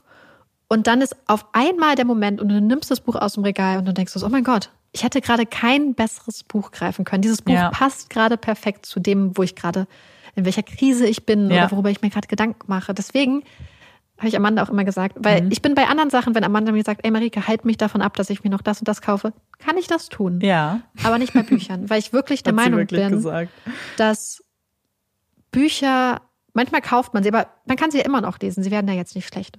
Ja, ja, ja, ja, genau. Und es ist, ähm, ich sollte irgendwann schon auch aufhören, weil sonst lese ich nicht, schaffe ich das Sonst nicht alles. Wohnung- also ich musste ja auch zum Beispiel, ich habe ja hier, ich habe letzten Sommer habe ich drei große Boxen Bücher zum Beispiel verschenkt. Ja, das ja auch. Weil es einfach viel zu viel war. Mhm. Und es ist schon, ich habe schon so oft Bücher einfach verschenkt, weil ich einfach keinen Platz habe. Jetzt Ja. lese ich halt oft auf dem E-Reader. Was natürlich dann Das platzsparender ist und auch irgendwie dann ja ganz gut ist. Ja. Ja, sehr gespannt. Ähm, hoffentlich könnt ihr uns so den ultimativen Tipp geben, was wir jetzt dann lesen können. Ich bin so gespannt. Ich Ich brauche auch. unbedingt den ultimativen Tipp. Ja. Wirklich, wirklich, Leute. Wirklich. Ah. Das ist echt das schlimmste Gefühl. Das ist wirklich, Ja. ich kenne das richtig doll, weil ich war jetzt, als wir dann darüber geredet haben, so, und wir haben ja schon so gegoogelt dann auch, Marike hat mir so einen Link geschickt zu zehn Bücher, die irgendwie so ähnlich sein sollen. Und war ich so, ich war schon richtig traurig. Und ich wusste, ich habe ja noch ein Buch. Aber es ist Ja. trotzdem, ich glaube, das letzte in der Trilogie anzufangen, ist immer so wirklich, oh, Ja. ist ein Abschied. Ja. Ja, und Amanda und ich müssen jetzt auch äh, gleich. Hast, du keinen hast Hottake? Ja, wir müssen jetzt mal einen Hottake machen. Wir haben hab wirklich Hot lange Take. keine Hottakes gemacht. Ich habe neulich Ich- überlegt, aber ich habe nichts. Ich werde jetzt was sagen, von dem ich glaub, weiß, dass es ein Hottake für viele ist, aber ich weiß auch, dass du mir zustimmen wirst, weil wir schon ganz oft darüber geredet haben. Und zwar kann ich zum Frühstück alles essen. Ich auch. Ich habe keine Frühstücksmahlzeiten, Anführungszeichen, also wie Porridge oder Müsli und so weiter, so das klassische Brötchen, Brot. Könntest du Porridge essen? Because, Das, glaub stimmt. Du hast recht. Absolut recht. Das hat Hafer. weniger damit zu tun, dass es eine Frühstücksmahlzeit ist. Keine Hafer für Und Amanda. viele, die auch den Podcast länger hören, wissen ja, dass ich meistens gar nicht frühstücke. Aber Ja. wenn, dann doch. Dann kann ich alles essen. Von Nudeln, Pizza, Reste, alles. Ich kann auch gerne warm essen. Ich kann richtig gerne deftig essen. Ja. Und liebe es sogar, wenn man manchmal ähm, verreist ist, so in der Vergangenheit zum Beispiel, ich werde es nie vergessen, gerade im asiatischen Raum wird ja ganz oft so Nudeln morgens schon serviert, was ich ja liebe. Und in einem Hotel, in dem wir mal waren für die Arbeit, gab es halt morgens auch schon Sushi-Buffet und so Udon-Nudelsuppen und so weiter. Das war in Kuala Lumpur.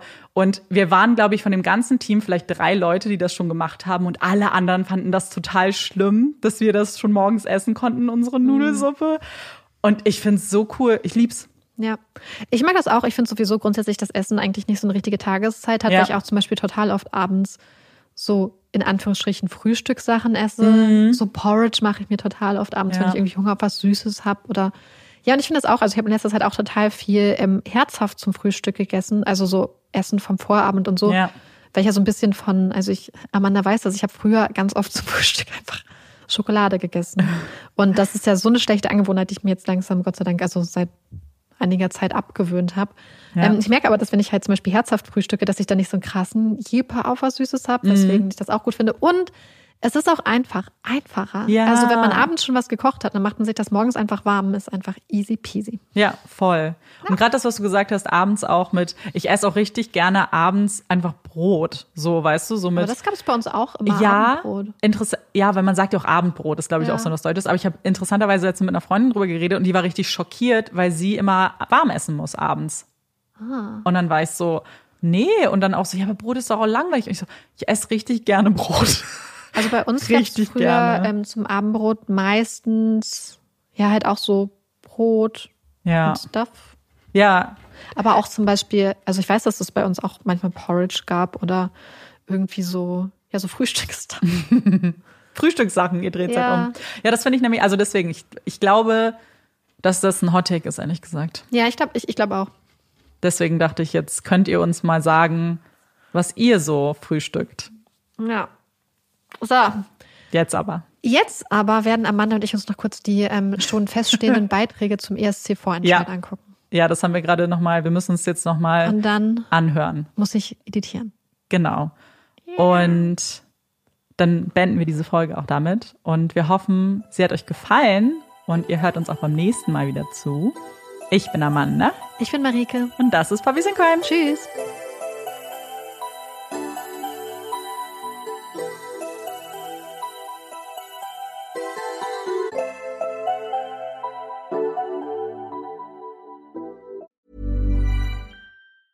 Hi, I'm Daniel, founder of Pretty Litter. Did you know cats tend to hide symptoms of sickness and pain? I learned this the hard way after losing my cat, Gingy. So I created Pretty Litter, a health monitoring litter that helps detect early signs of illness by changing colors, saving you money and potentially your cat's life. Pretty Litter is veterinarian developed, and it's the easiest way to keep tabs on your fur baby's health right at home. Go to prettylitter.com and use code ACAST for 20% off your first order and a free cat toy. Terms and conditions apply. See site for details.